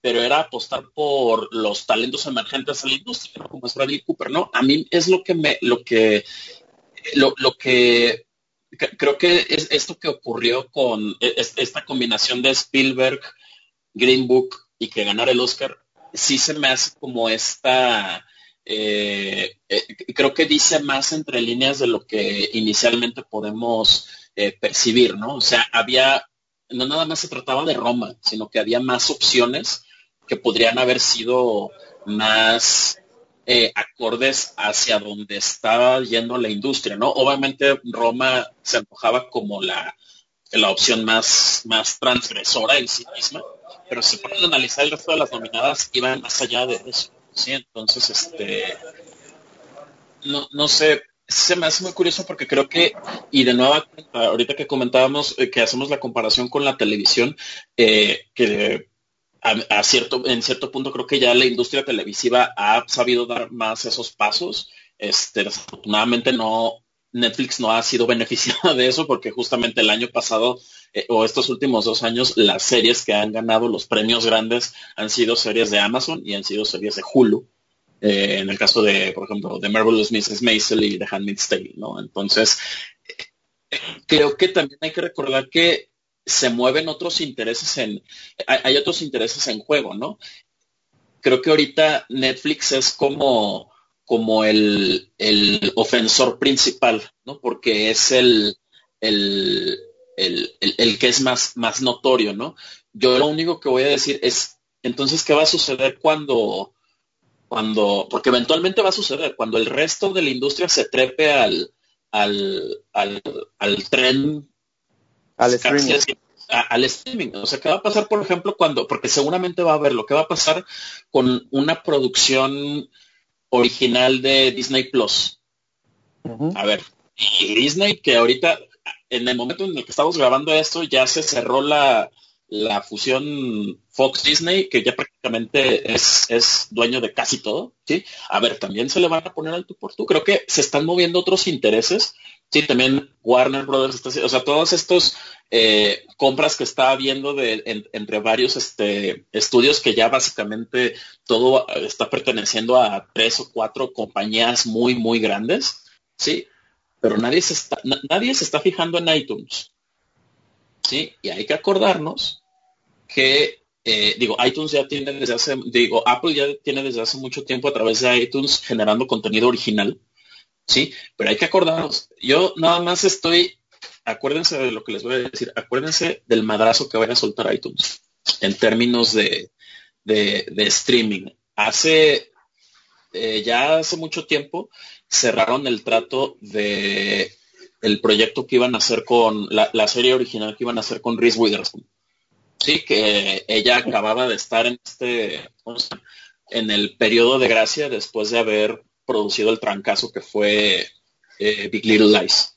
Sí, entonces creo que hay más que esta cuestión de, de, ser eh, Spielberg contra Netflix, creo que es eh, esta cuestión de, siento, se, va a escuchar muy mal, pues, siento que de, alguna manera se utiliza la idea de que Spielberg sea como la el, títere de los intereses de, los de los trajeados y de los corporativos que, están eh, detrás de todo de todo esto, ¿no? O sea, no, no, no sé hasta qué punto, a lo que voy es que no sé hasta qué punto realmente Spielberg sienta eso. Sí se me hace, y estoy de acuerdo con lo, con lo que comentan tanto Salso y, y Monse, que sí se me hace un poquito que, si no lo puedes evitar. Es, Spielberg yo siento que es como este es, es, es, pues sí es como tu Ah, tío bueno. o a tu abuelo, puedes cambiarle su forma de parecer. O sea, él fue creado en, en cierto sistema bajo ciertas circunstancias.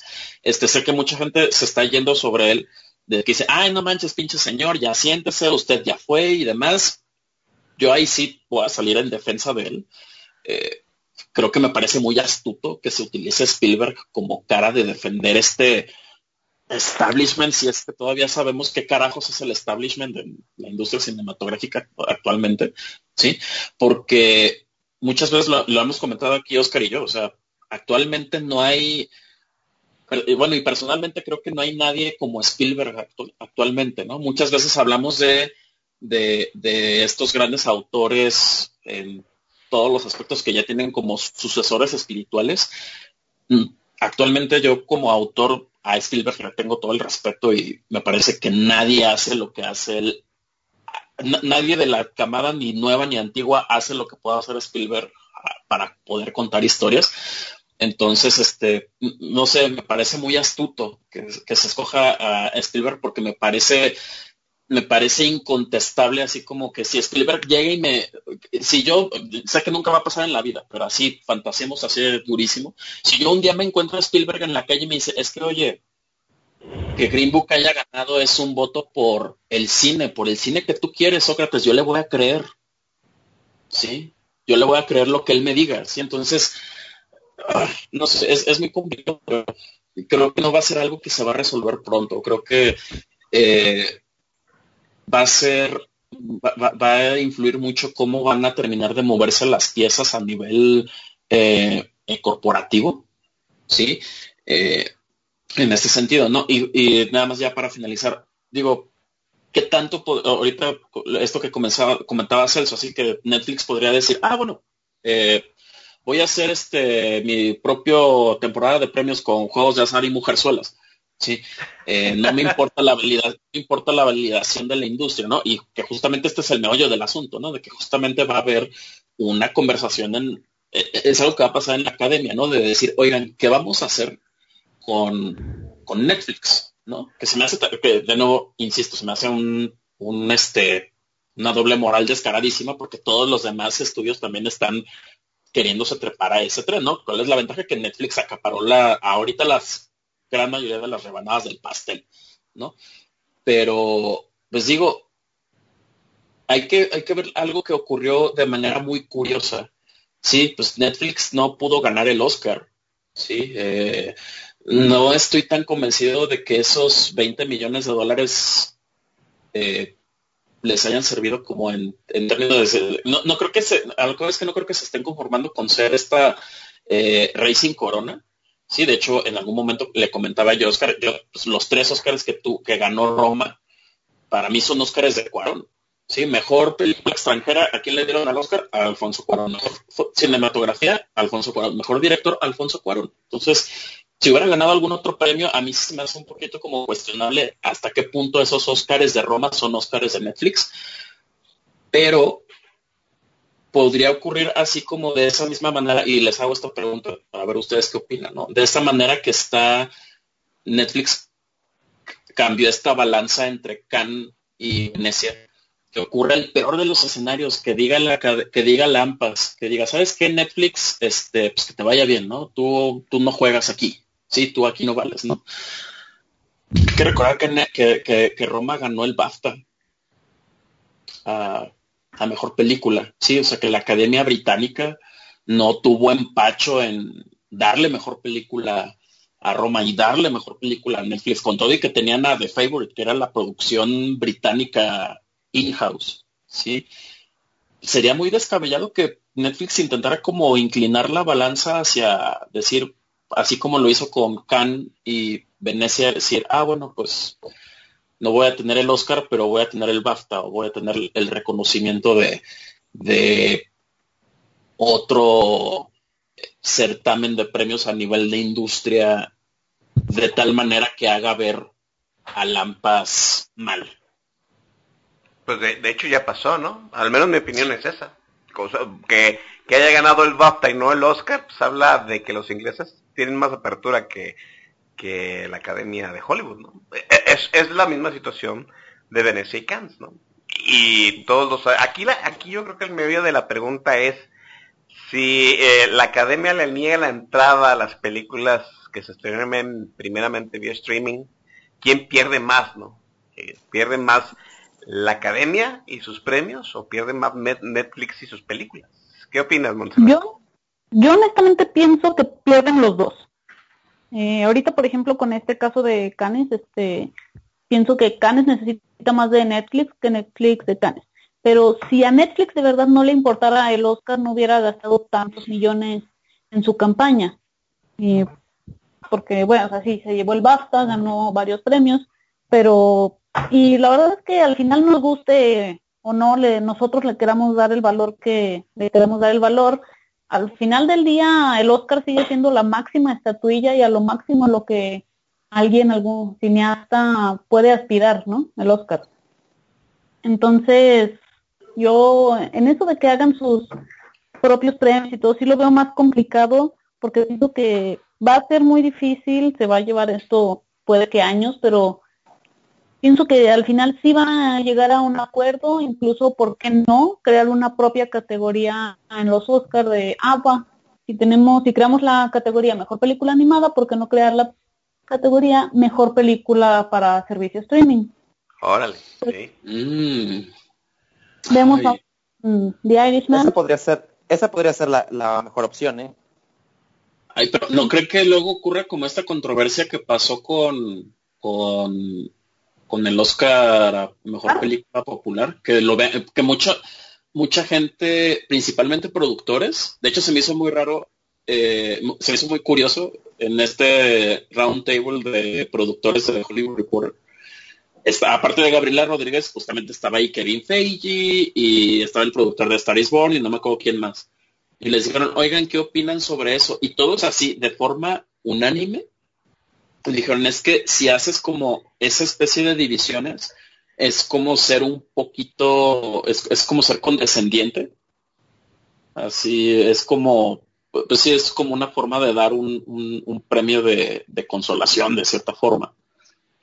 Y nadie estuvo de acuerdo. Celso. Mira, yo creo que más bien, bueno, la parte esa de Netflix, de la inversión que lo mencionaban, sí es cierto, una, no es una cantidad exorbitante, yo creo que más bien fue para un volteenme a ver, aquí estoy, aquí, y eso es lo que quiero hacer. Yo así lo veo. Es cierto, hoy en día ninguno de los festivales me parece que necesita de Netflix considerando la cantidad de dinero que se está que está ingresando a las arcas de la compañía streaming más bien la compañía debe tener cuidado sobre las nuevas plataformas que están haciendo a raíz de ella. Ya vemos en el caso con la nueva, con la, compra de, Disney por parte de Fox y que pues bueno, yo una de las medidas que espero es que Hulu esté disponible a nivel internacional. Eso es una de las cosas que pido para poder ver el, tipo de contenido que se ofrece, que la verdad es de muy buena calidad en Hulu. Y otra vez volvemos a lo mismo. Yo preferiría cancelar mi, suscripción de Netflix por ver ese por, por, ver el contenido de Hulu o de Prime Video. Creo que es, oh. yo, la verdad sí, yo, yo sí diría, oigan, ¿saben qué? Mejor me cambio a ese sistema porque me está ofreciendo más. Es cierto, tiene Netflix un gran abanico eh, de contenido y lo platicábamos al principio, pero también eh, mucho del contenido no se vuelve del gusto de cada quien. Digo, hay para todos, que también se vale. Es, pagas para ver lo que tú quieres y, le das play a lo que se te antoje, si no le das este, adelantar y ya.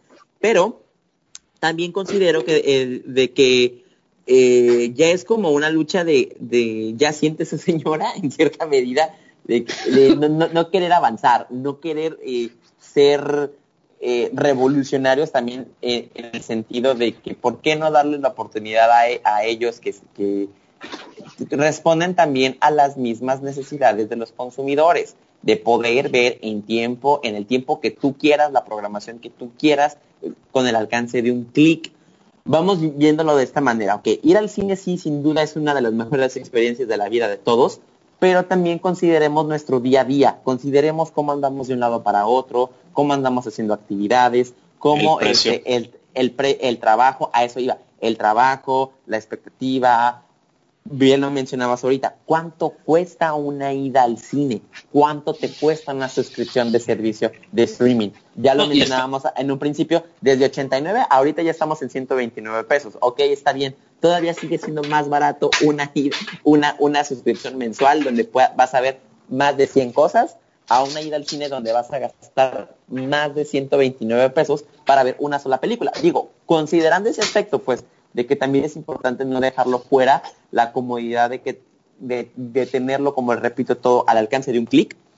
Y eh, pues bueno, ir viendo más o menos cómo va a avanzar este proceso creativo también con los nuevos contenidos que genere la plataforma para 2019, cómo cerrará 2020 y qué se avecina para la próxima temporada de premios, que era lo que mencionamos al principio del programa, al, principio de, de, este podcast. Bien, eh, llegamos a una conclusión, ¿no? Steven Spielberg, qué difícil es hablar de Steven Spielberg en cuestión de, de, lo que representó en su momento como un empujón al futuro y cómo es ahora un ancla hacia el pasado, ¿no? Cómo cambian los tiempos. Es muy difícil hablar de, de un director con el cual yo literalmente estoy casado porque me hizo cinéfilo Steven Spielberg, ¿no? Pero es cierto, es cierto esa situación de cómo van a concordar Cannes con Netflix y cómo Netflix va a concordar con la academia, es algo que se va a tener que solucionar. Y, yo, contrariamente a lo que opina Sócrates Ochoa, yo pienso que se tiene que solucionar rápido. ¿Por qué?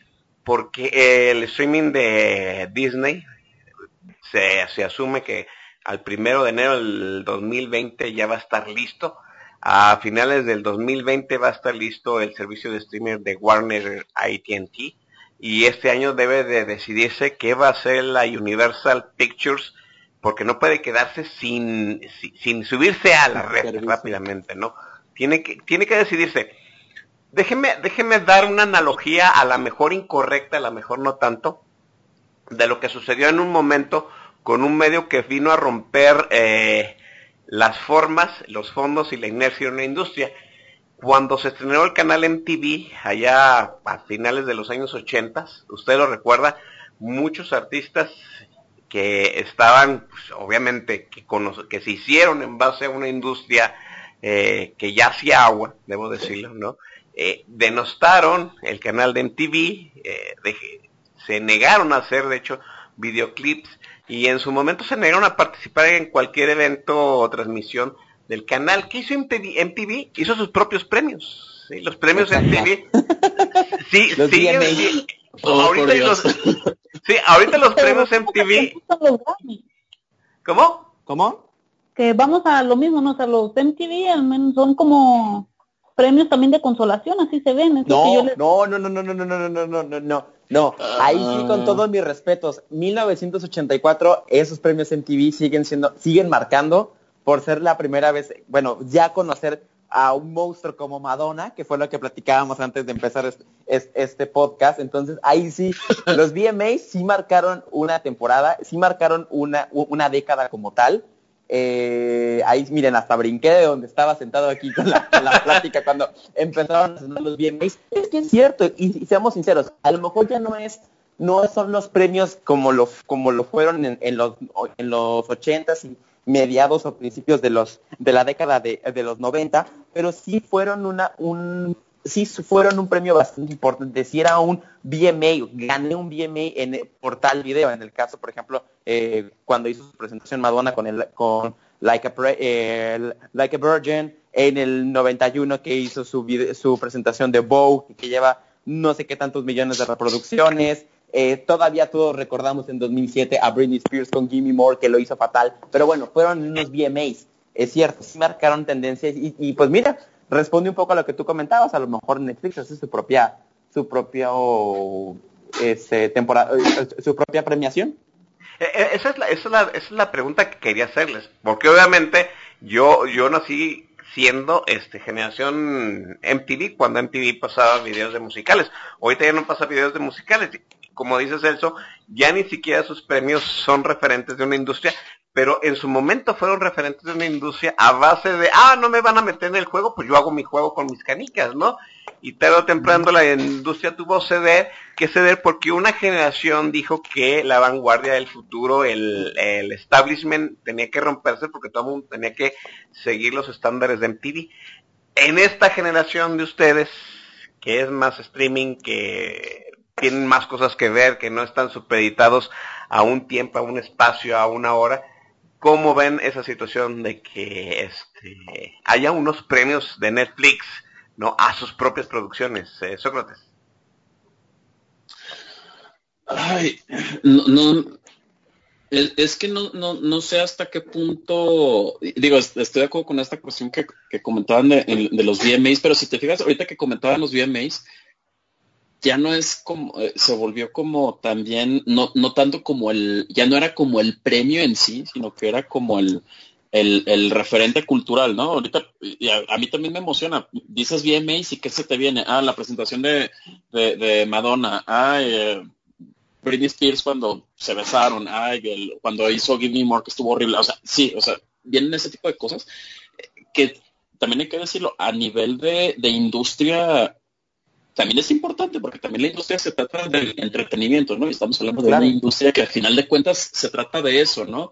Eh, por eso creo que también es muy, es, muy frustrante ver una industria que supuestamente aboga por el entretenimiento eh, coronar cosas tan sosas como Green Book y como ya lo ha hecho históricamente, ¿no? De hecho, estábamos cayendo en cuenta cuando estábamos grabando los podcasts del Oscar, así como de, es que Hollywood, ya, la industria ya lo ha hecho antes. Entonces, no sé si, si, y miren, a lo mejor hasta todavía Oscar acaba de decir algo descabellado, yo todavía voy a decir algo que es, no es ni siquiera descabellado, yo creo que ya raya en, lo utópico. Creo que sí, justamente creo que tendría que haber como este, ¿cómo decir? También distanciamiento entre público y lo que es el, los premios a nivel de, de industria. No, o sea, esta cuestión justamente como lo es el, eh, más que más que sea el premio en sí, justamente esta cuestión del, del, referente cultural. Sí, este estamos ahorita creo que en una tempo, en, un tiempo, pues, eh, ahorita que nos dice, estamos diciendo, no, pues somos la, generación del streaming, estamos abrumados, ¿no? Más que ser tanto como esta cuestión del streaming, hay que tomar en cuenta que históricamente se está produciendo contenido de una manera abismal. Y contenido no nada más me refiero a cine, me refiero a series de televisión, a música, a, videojuegos. Y esto se refiere a que también las mismas herramientas para elaborarlos, para crearlos, ya están más democratizadas, ¿no? De tal manera que, que ahorita se puede, eh, eh, cualquier, es, es más fácil crear contenido. Sí, vean el ejemplo de las películas que se pueden grabar que, fueron grabadas con celulares. Sí, entonces creo que es, es, ya esta cuestión y, siempre cuando, cuando ocurre esta, esta cuestión, siempre cuando se llega una premiación, la que ustedes gusten y manden, sí, siempre no falta quien, y, yo soy uno de los principales que hacen más relajo, eh, diciendo cuántas cosas faltaron, ¿no? No, no, es que tal serie, es que tal película, es que tal disco, es que tal videojuego fue súper chingón y en ningún lado lo nominaron y no lo nominaron al Emmy y no lo nominaron al BAFTA y no lo nominaron al Oscar y no lo nominaron a, lo que ustedes quieran, ¿sí? Creo que ya también a nivel de industria ya eh, es, es esta cuestión de los premios, ¿valdría la pena cuestionar si ya es insuficiente? Si ya el universo de contenido es ya tan tan obsceno y tan grande que no hay no hay temporada de premios que le haga justicia. Sí, de, nuevo voy a sacar el caso de un ejemplo de cómo la televisión va a, va pasos más adelante que, la industria cinematográfica, ¿no? E, esta cuestión de estas reglas que hicieron en los semi de, de justamente atendiendo a la cuestión de que históricamente se está produciendo más contenido televisivo que nunca, ampliaron el mínimo de nominados en las categorías, porque dicen, es que ya es insuficiente. Ya, y, y aún así, pasan así de que hay años en los que hay categorías en los que hay ocho nominados a mejor actriz de reparto en lo que ustedes gusten y manden, y aún así va a haber gente que va a decir, oigan, pero es que eh, no nominaron a fulanita de tal en, tal serie y pues qué, lástima, ¿no? ¿Por qué? Porque ya, ya resulta imposible, ¿no? Hay que verlo hasta desde el punto de vista de nosotros como, como consumidores, ¿no? ¿Cuántas cosas aquí, de los cuatro que estamos aquí, cuántas cosas no tenemos pendientes? De películas. Muchas, muchas, muchas películas. películas, series, eh, libros, eh, videojuegos, etcétera. Entonces, no sé, creo que también, no sé si también sea muy utópico también creer que el cine va a llegar también a este, a este evolución natural en el cual la industria sea la amiga que se dé cuenta y que digan, pues saben qué, pues es que ambas figuras pueden existir, ¿no? Ahorita por, ahorita me, ahorita me, vino a la mente, sobre todo ahorita que comentó Celso, el, el ejemplo con, con, con los vinilos, en el caso de la música. Sí, o sea, con todo el que ahorita la gran mayoría de gente usamos y consumimos este servicios de streaming en cuestión de música, todavía se siguen vendiendo música en formatos físicos. Sí, en el caso de los libros, a pesar de que también los servicios digitales de consumo de libros se hicieron muy populares, eh, todavía se siguen vendiendo libros físicos y todavía se siguen vendiendo de, o sea, es, es un, todavía sigue siendo un negocio. Sí, eh, en el caso de los videojuegos también, digo, no me voy a meter mucho en ese rollo, pero también hay esta, también, que, ahí se implican más cosas, pues, pero está también esta cuestión de, desde, si compro el disco, si compro el Blu-ray de tal disco, o si mejor lo compro la licencia digital, porque ya ni siquiera en el caso de los videojuegos, el, el, el, el, juego es tuyo, es una licencia que te presta la compañía que te lo está vendiendo y en cualquier momento ellos pueden revocarte eso y, quitártelo. Justo en este caso, en, el momento en el que estamos grabando esto, Google acaba de anunciar su plataforma de streaming de videojuegos. Quiere decir que todavía peor tantito, ni siquiera vas a tener los archivos eh, ocupando espacio en tu disco duro. Se te va a transmitir por internet y lo vas a poder jugar en Google Chrome. ¿Sí? Y de alguna manera siento que varias industrias han llegado como a esta conciliación de, conforme ha habido el avance tecnológico, de que, de que coexistan ambos ecosistemas, ¿no? Eh, el consumo tradicional de contenido contra el, el, streaming o lo digital, ¿sí? Sería absurdo pensar que en algún momento va a pasar esto con, con, con, con el cine o de plano también eh, los intereses del, del corporativos y el genocidio neoliberal se va a interponer, se va a anteponer ante todo y, va a ser una guerra despiadada de eres una cosa o eres la otra. Montserrat. Eh, fíjate que sí es un tema muy complicado, no sé, más porque realmente no sabemos qué va a pasar en, en el futuro. Todo esto lo, como quien dice, o sea, vamos tratando de adivinar. Eh, hace rato mencionaba, por ejemplo, eh, Celso, de que Netflix conoce muy bien a, al mercado. Y creo que en este punto ya Netflix es quien marca todo este mercado. Y toda esta competencia va a crecer ahora con Disney, que este año estrena su, su plataforma. Eh, este verano Apple también la lanza, como decía eh, Socra, creo que fue el que dijo, aguas con, con Apple, ¿verdad? Porque tiene con series de con nombres como J.J. Abrams, Damien Chazelle, eh, Reese Witherspoon, Jennifer Aniston. Eh, nada más también, eh, por ejemplo, yo quisiera mm, saber, medir, si en este, al menos en este momento hay suficientes películas buenas eh, del streaming. Porque si estamos hablando mucho de, mencionamos mucho Roma, pero además de Roma, ¿qué otra buena película del streaming hay? O sea, bueno, a mí se me viene a la mente Aniquilación, esta de Netflix, pero son contadas con la mano. Y, por ejemplo, también se mencionaba a principios de año que Amazon va a lanzar 30 nuevas películas este año. 20 van a ir directo a la plataforma y otras 10 al cine. Eh, yo me pregunto de esas 30, ¿cuántas realmente van a, podrían competir por un premio mayor? Sí, creo que también es un buen punto, ¿no? O sea, eh, haces unos premios, pero para premiar qué? Hay, que decirlo también. En Hollywood se hacen aproximadamente entre 120 y 150 películas al año. Y las que compiten es un puñado, ¿no? No son más de 10, 10 20 películas. Estamos hablando que de Hollywood produce, eh, ¿qué les parece? Un séptimo de su producción para la temporada de premios y el resto es, eh, ojalá Dios nos bendiga la taquilla, ¿no? También, también hay que Sí. entenderlo de esa forma. El punto es que pues, Hollywood tiene que, ¿qué les parece? Siete, ocho estudios que le producen al año y Netflix es el, el solo contra el mundo, ¿no? Celso, ¿cuál es tu opinión? Mira, yo al final de cuentas, este, también como ahorita haciendo un ejercicio de reflexión, ¿qué otra película es la que valdría la pena como para nominar aparte de lo que hemos visto?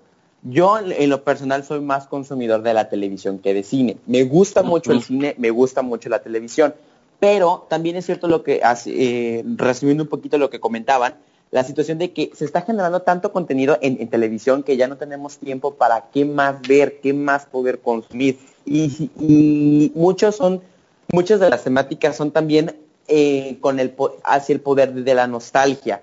Ya vemos el caso extremo con, bueno, en la, en la situación con, series como Stranger Things, que pues bueno, apega a los ochentas, apega a la, juventud de varios este, de nuestros conocidos y tienen ciertos guiños a películas, como por ejemplo de Steven Spielberg, que bueno, just- gustan y son las que nos orillaron mucho al, al gusto por el séptimo arte.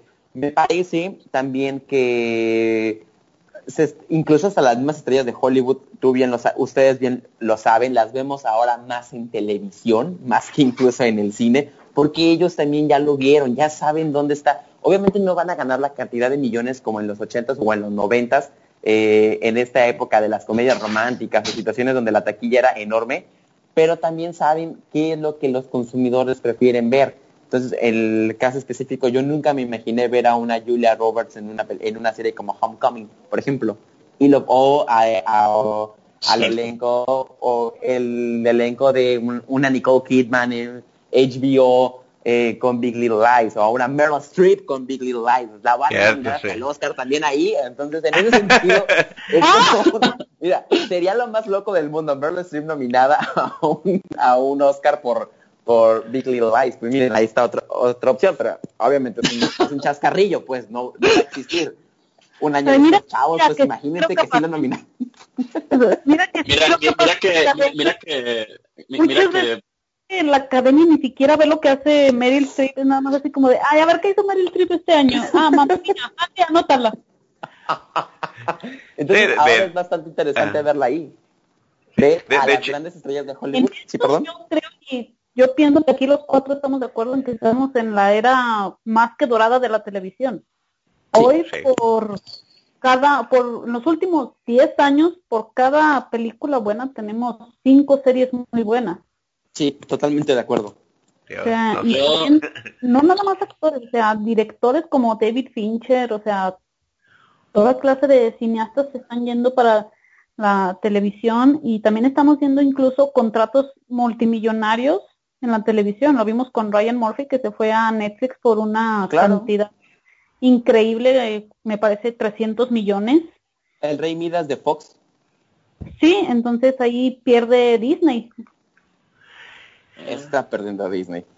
no sé, yo, yo diría que más que, que- creo que estamos en la época dorada del contenido, porque creo que puedes, eh, creo que al mismo tiempo, o sea, sí, sí, yo sé que es debatible esta cuestión de, de, de todo este universo de contenido que se está haciendo en películas, televisión, etcétera, etcétera, que tanto merece premios, ¿no? Creo que a final de cuentas eso pasa a segundo plano cuando ves que hay algo para todos, ¿no? Digo, Exacto, sí.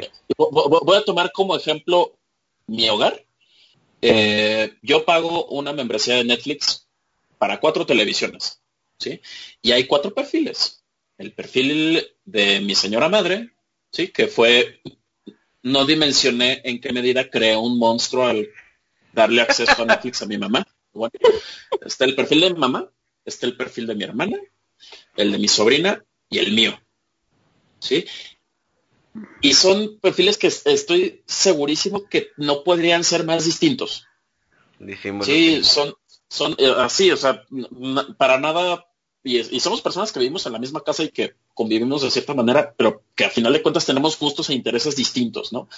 Entonces, no, no sé, creo que en, en esa cuestión, creo que se está haciendo, eh, estoy de acuerdo, mucha, mucha gente está migrando de la, migró de, y que ya tiene esto años pasando, ¿no?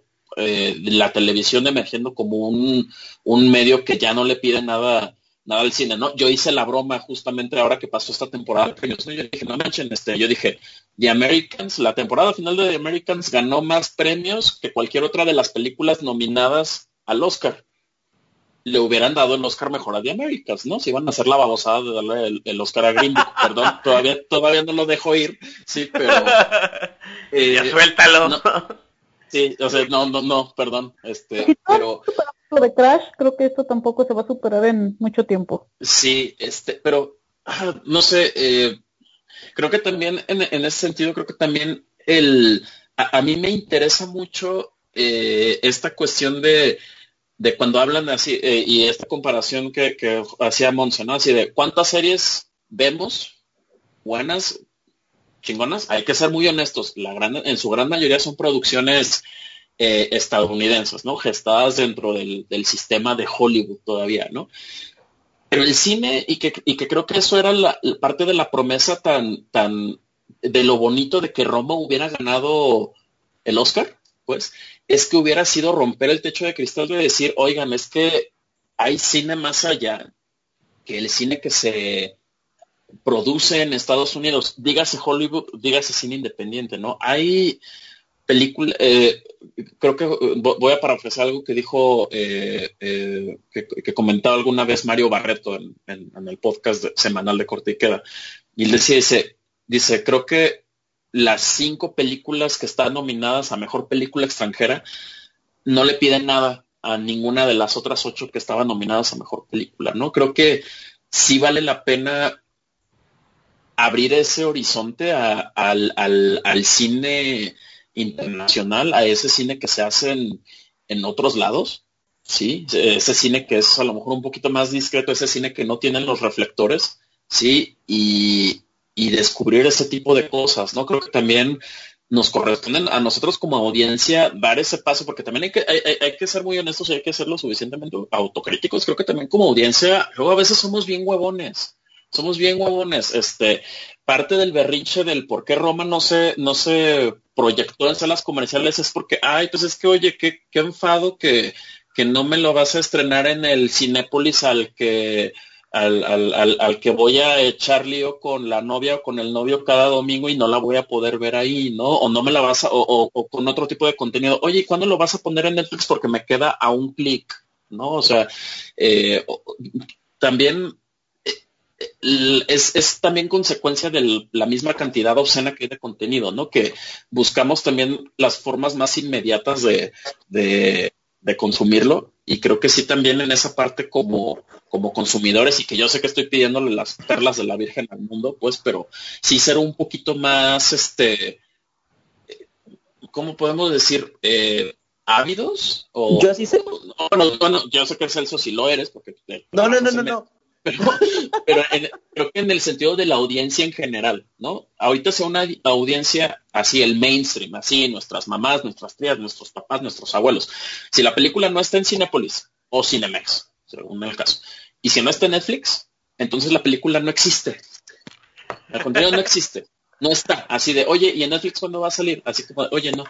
Porque ya la gente ya ni siquiera acostumbra, la gente común ya ni siquiera acostumbra a comprar Blu-rays. ¿Sí? Entonces, claro creo que sí también valdría la pena como, y que yo sé que va a ser un cambio que no va a ocurrir y que yo sé que es un sueño guajirísimo, de pedir que la gente seamos un, tengamos un poquito más la iniciativa de expandir nuestros horizontes, ¿no? Si ya me cansé que al año Disney me recete cuatro o cinco películas del MCU, pues bueno, voy a voltear a ver, no sé, lo que se está haciendo en Europa, lo que se está haciendo en Asia. ¿Sabes? También hay que...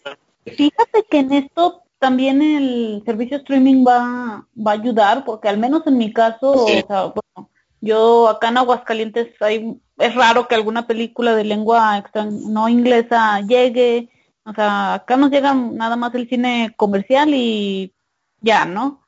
Eh, Netflix me ha, al menos en mi caso, me ha acercado mucho a, a otro cine, igual Prime Video, o sea, otras películas que yo a veces ni sabía que existían y yo digo, ah, caray, o sea, ¿por qué esta película no, ni siquiera sabía que existía? Entonces creo que ahí el, servicio streaming, yo te lo digo, de mi punto de vista acá que soy de, de provincia, sí me, sí me está ayudando mucho. De, hecho, todos los que todos los que estamos en este podcast somos de provincia, de hecho. no, pero es diferente una provincia de Guadalajara a una provincia de, bueno, de Jalisco, Aguascalientes a Baja California Sur. Yo sí, mira, a eso voy. Eh, estabas haciendo una reflexión bastante interesante de ser consumidores más críticos y de querer más. Yo hace días estaba teniendo una práctica con, mi director, que es locutor comercial para Televisa específicamente y para marcas como Bimbo y como y Jumex, y estábamos platicando de una situación que se dio en cabina. Resulta ser, vuelvo a lo mismo, el ejemplo ese de, Jerry, el, chavito que está con nosotros de, de 18 años cuando hice yo, yo se me hizo fácil hacer un comentario de un estreno de medianoche de la película de Endgame y le dije, ah, estaría chido para ir con mis primos. Mis primos tienen 10, 11 años. Estamos de acuerdo el tipo de películas que es. El chavito, que, bueno, este Jerry de 18 años se me vino casi encima que cómo era posible de que llevara a pequeños al cine a ver esa película. Yo le tuve que decir, güey, relájate. O sea, son películas palomeras, son películas para entretener ahí fue donde también mi director me dijo, ya se nota que te estás haciendo viejo, cabrón, porque no, porque, ya estás viendo otro tipo de cine, en cual también tiene razón. Pero también vamos a lo mismo que lo comentaba yo hace rato. ¿Te imaginas después de un día de estrés, de un día de mucho trabajo, te peleaste con la novia, con el novio, con tu jefe, la quincena no te alcanza, llegar a casa, por lo menos yo creo que todos coincidimos en que queremos buscar algo por lo menos que te distraiga un rato, y ya sea el cine o la televisión en el, o el streaming, en el caso con Netflix, quieres un ratito, por lo menos, aunque sea una tontada como me cago de risa. O sea, por ejemplo, una, una, cosa absurda que de que pasa en Canal 5. Pero también es ese sentido de que a veces se nos olvida, y ustedes lo dijeron, el cine es para entretener. O sea, se nos olvida esa parte que es, aparte, eh, muchas veces sí, el mensaje que quieres hacer, ok, bien, es cierto que debemos de ser unos consumidores más objetivos y, que, y pedir más hacia las, hacia las empresas, pero también pues se vale relajarse un poquito. Y eso lo aprendí, te digo, en este ejemplo claro, donde mi jefe, eh, mi director de, radio me dijo, ya estás madurando, ya estás creciendo, también tus necesidades van cambiando. Entonces, y, ya vas a entrar a otra etapa donde tú mismo como, como individuo vas vas cambiando y el cine pues nos va a acompañar toda nuestra vida para los que gustamos de este, de este entretenimiento. Volvemos a lo mismo. Sí es cierto, a veces nos intenciamos en Twitter todos, y más cuando no le dan el Oscar a nuestra película favorita, pero también es cierto de o, a Amy Adams. O a Amy Adams, por ejemplo, que Amy Adams ya se la debe desde hace mucho. Luego deberíamos hacer un podcast de por qué no premian a Amy Adams, pero bueno, esa es otra historia.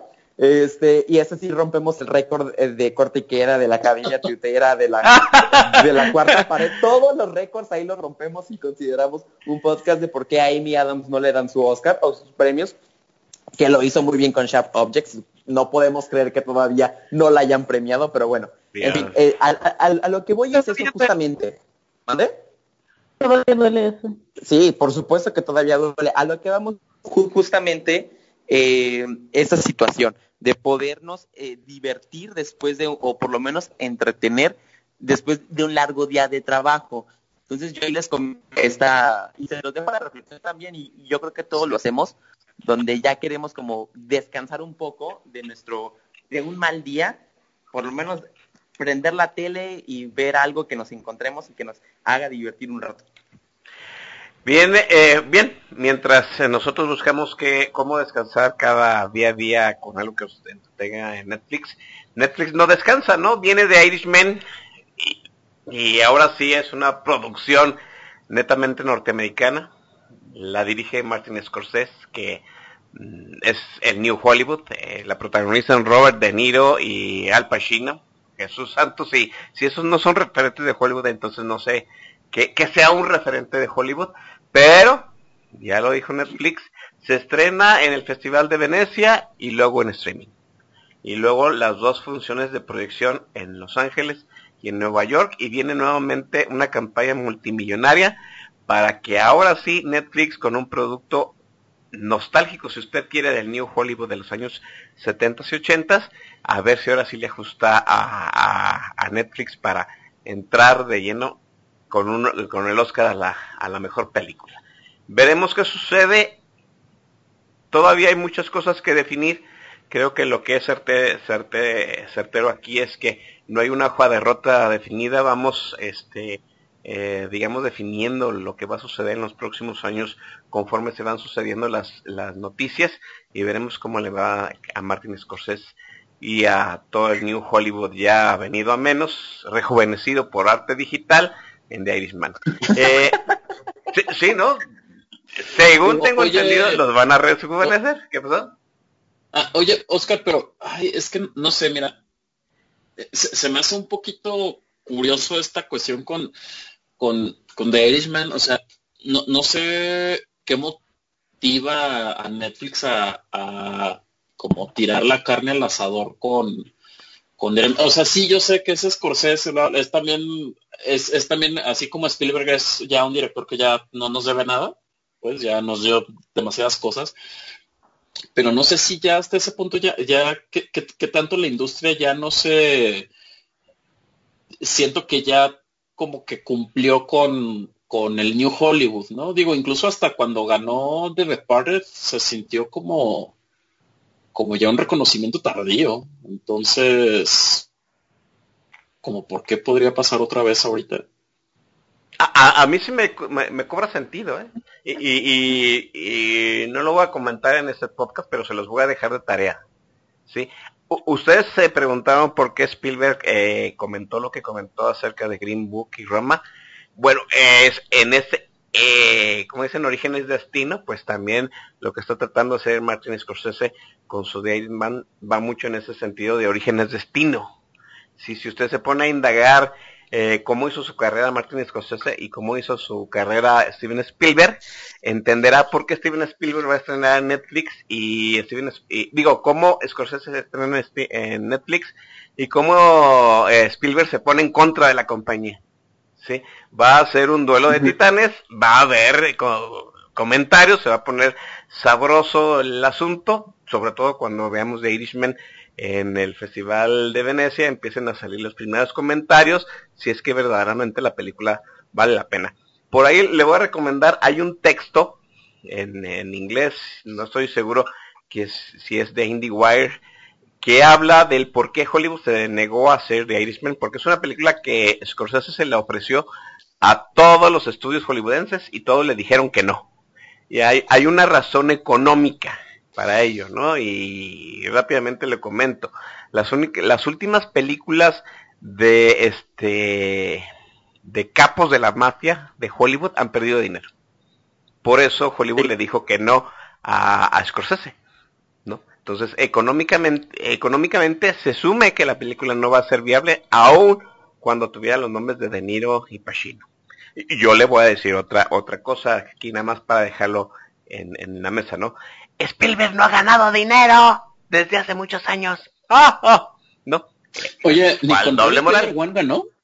Eh, mmm, Creo que fue. Se la, salva, se la salvaron los chinos. Sí, ah, se la salvaron los chinos, ¿no?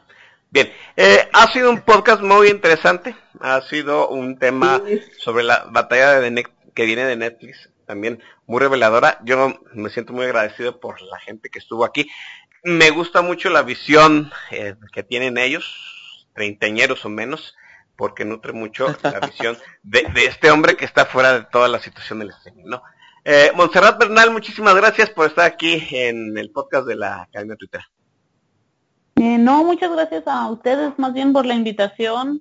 Eh, pues cuando, ahora sí que cuando quieran siempre, siempre tienen las puertas abiertas también en la cuarta pared. Montserrat Bernal, ¿dónde te leemos, dónde te escuchamos? Es el momento de la autopromoción descarada. Ah, y los comerciales. Eh, me, pueden seguir en, me, pueden seguir en, Twitter, arroba G, ahí platicamos de lo que quieran, series, películas, de deportes también me gusta mucho, Amy Adam, y cualquier cosa que quieran. Me pueden leer en la cuarta pared, la página de Facebook y también los hangouts que hacemos muy seguido y la próxima semana podremos escucharlos a ustedes igual en la cuarta pared. Bien, eh, la semana que entra sí vamos a pagar la visita a Sócrates Show y su servidor, este, allá en el podcast de la cuarta pared, en la arena con sus reglas, ¿no? Bien. Celso Ibarra, muchísimas gracias desde La Paz, Baja California.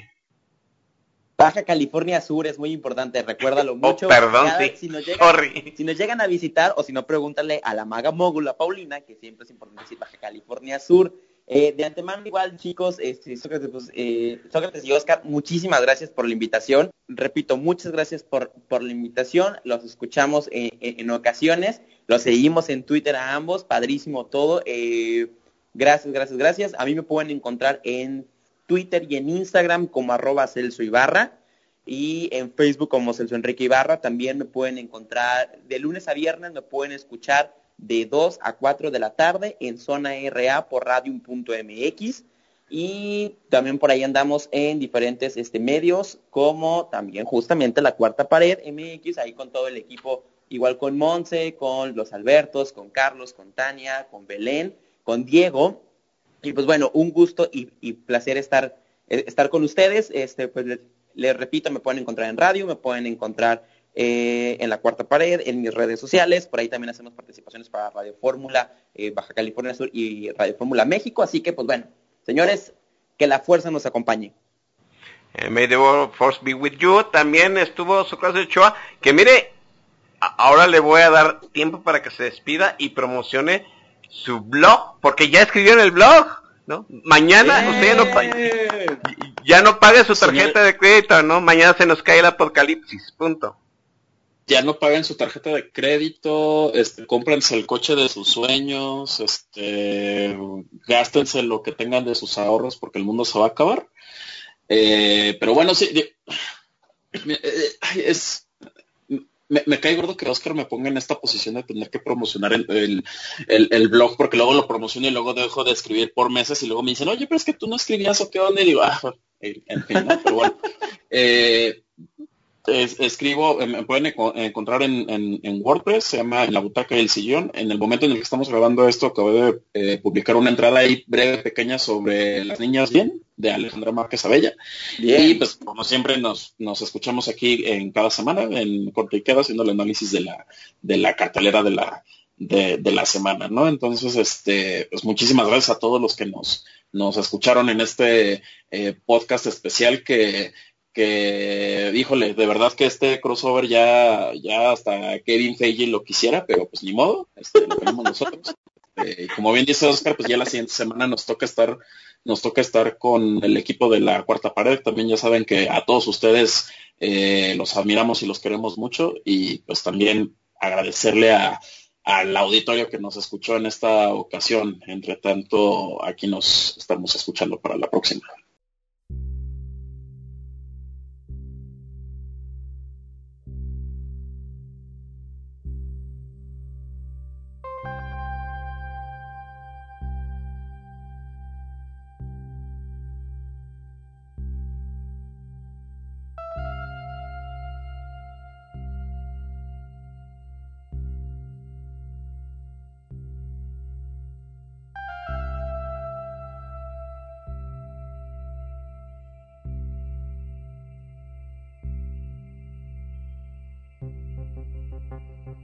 Thank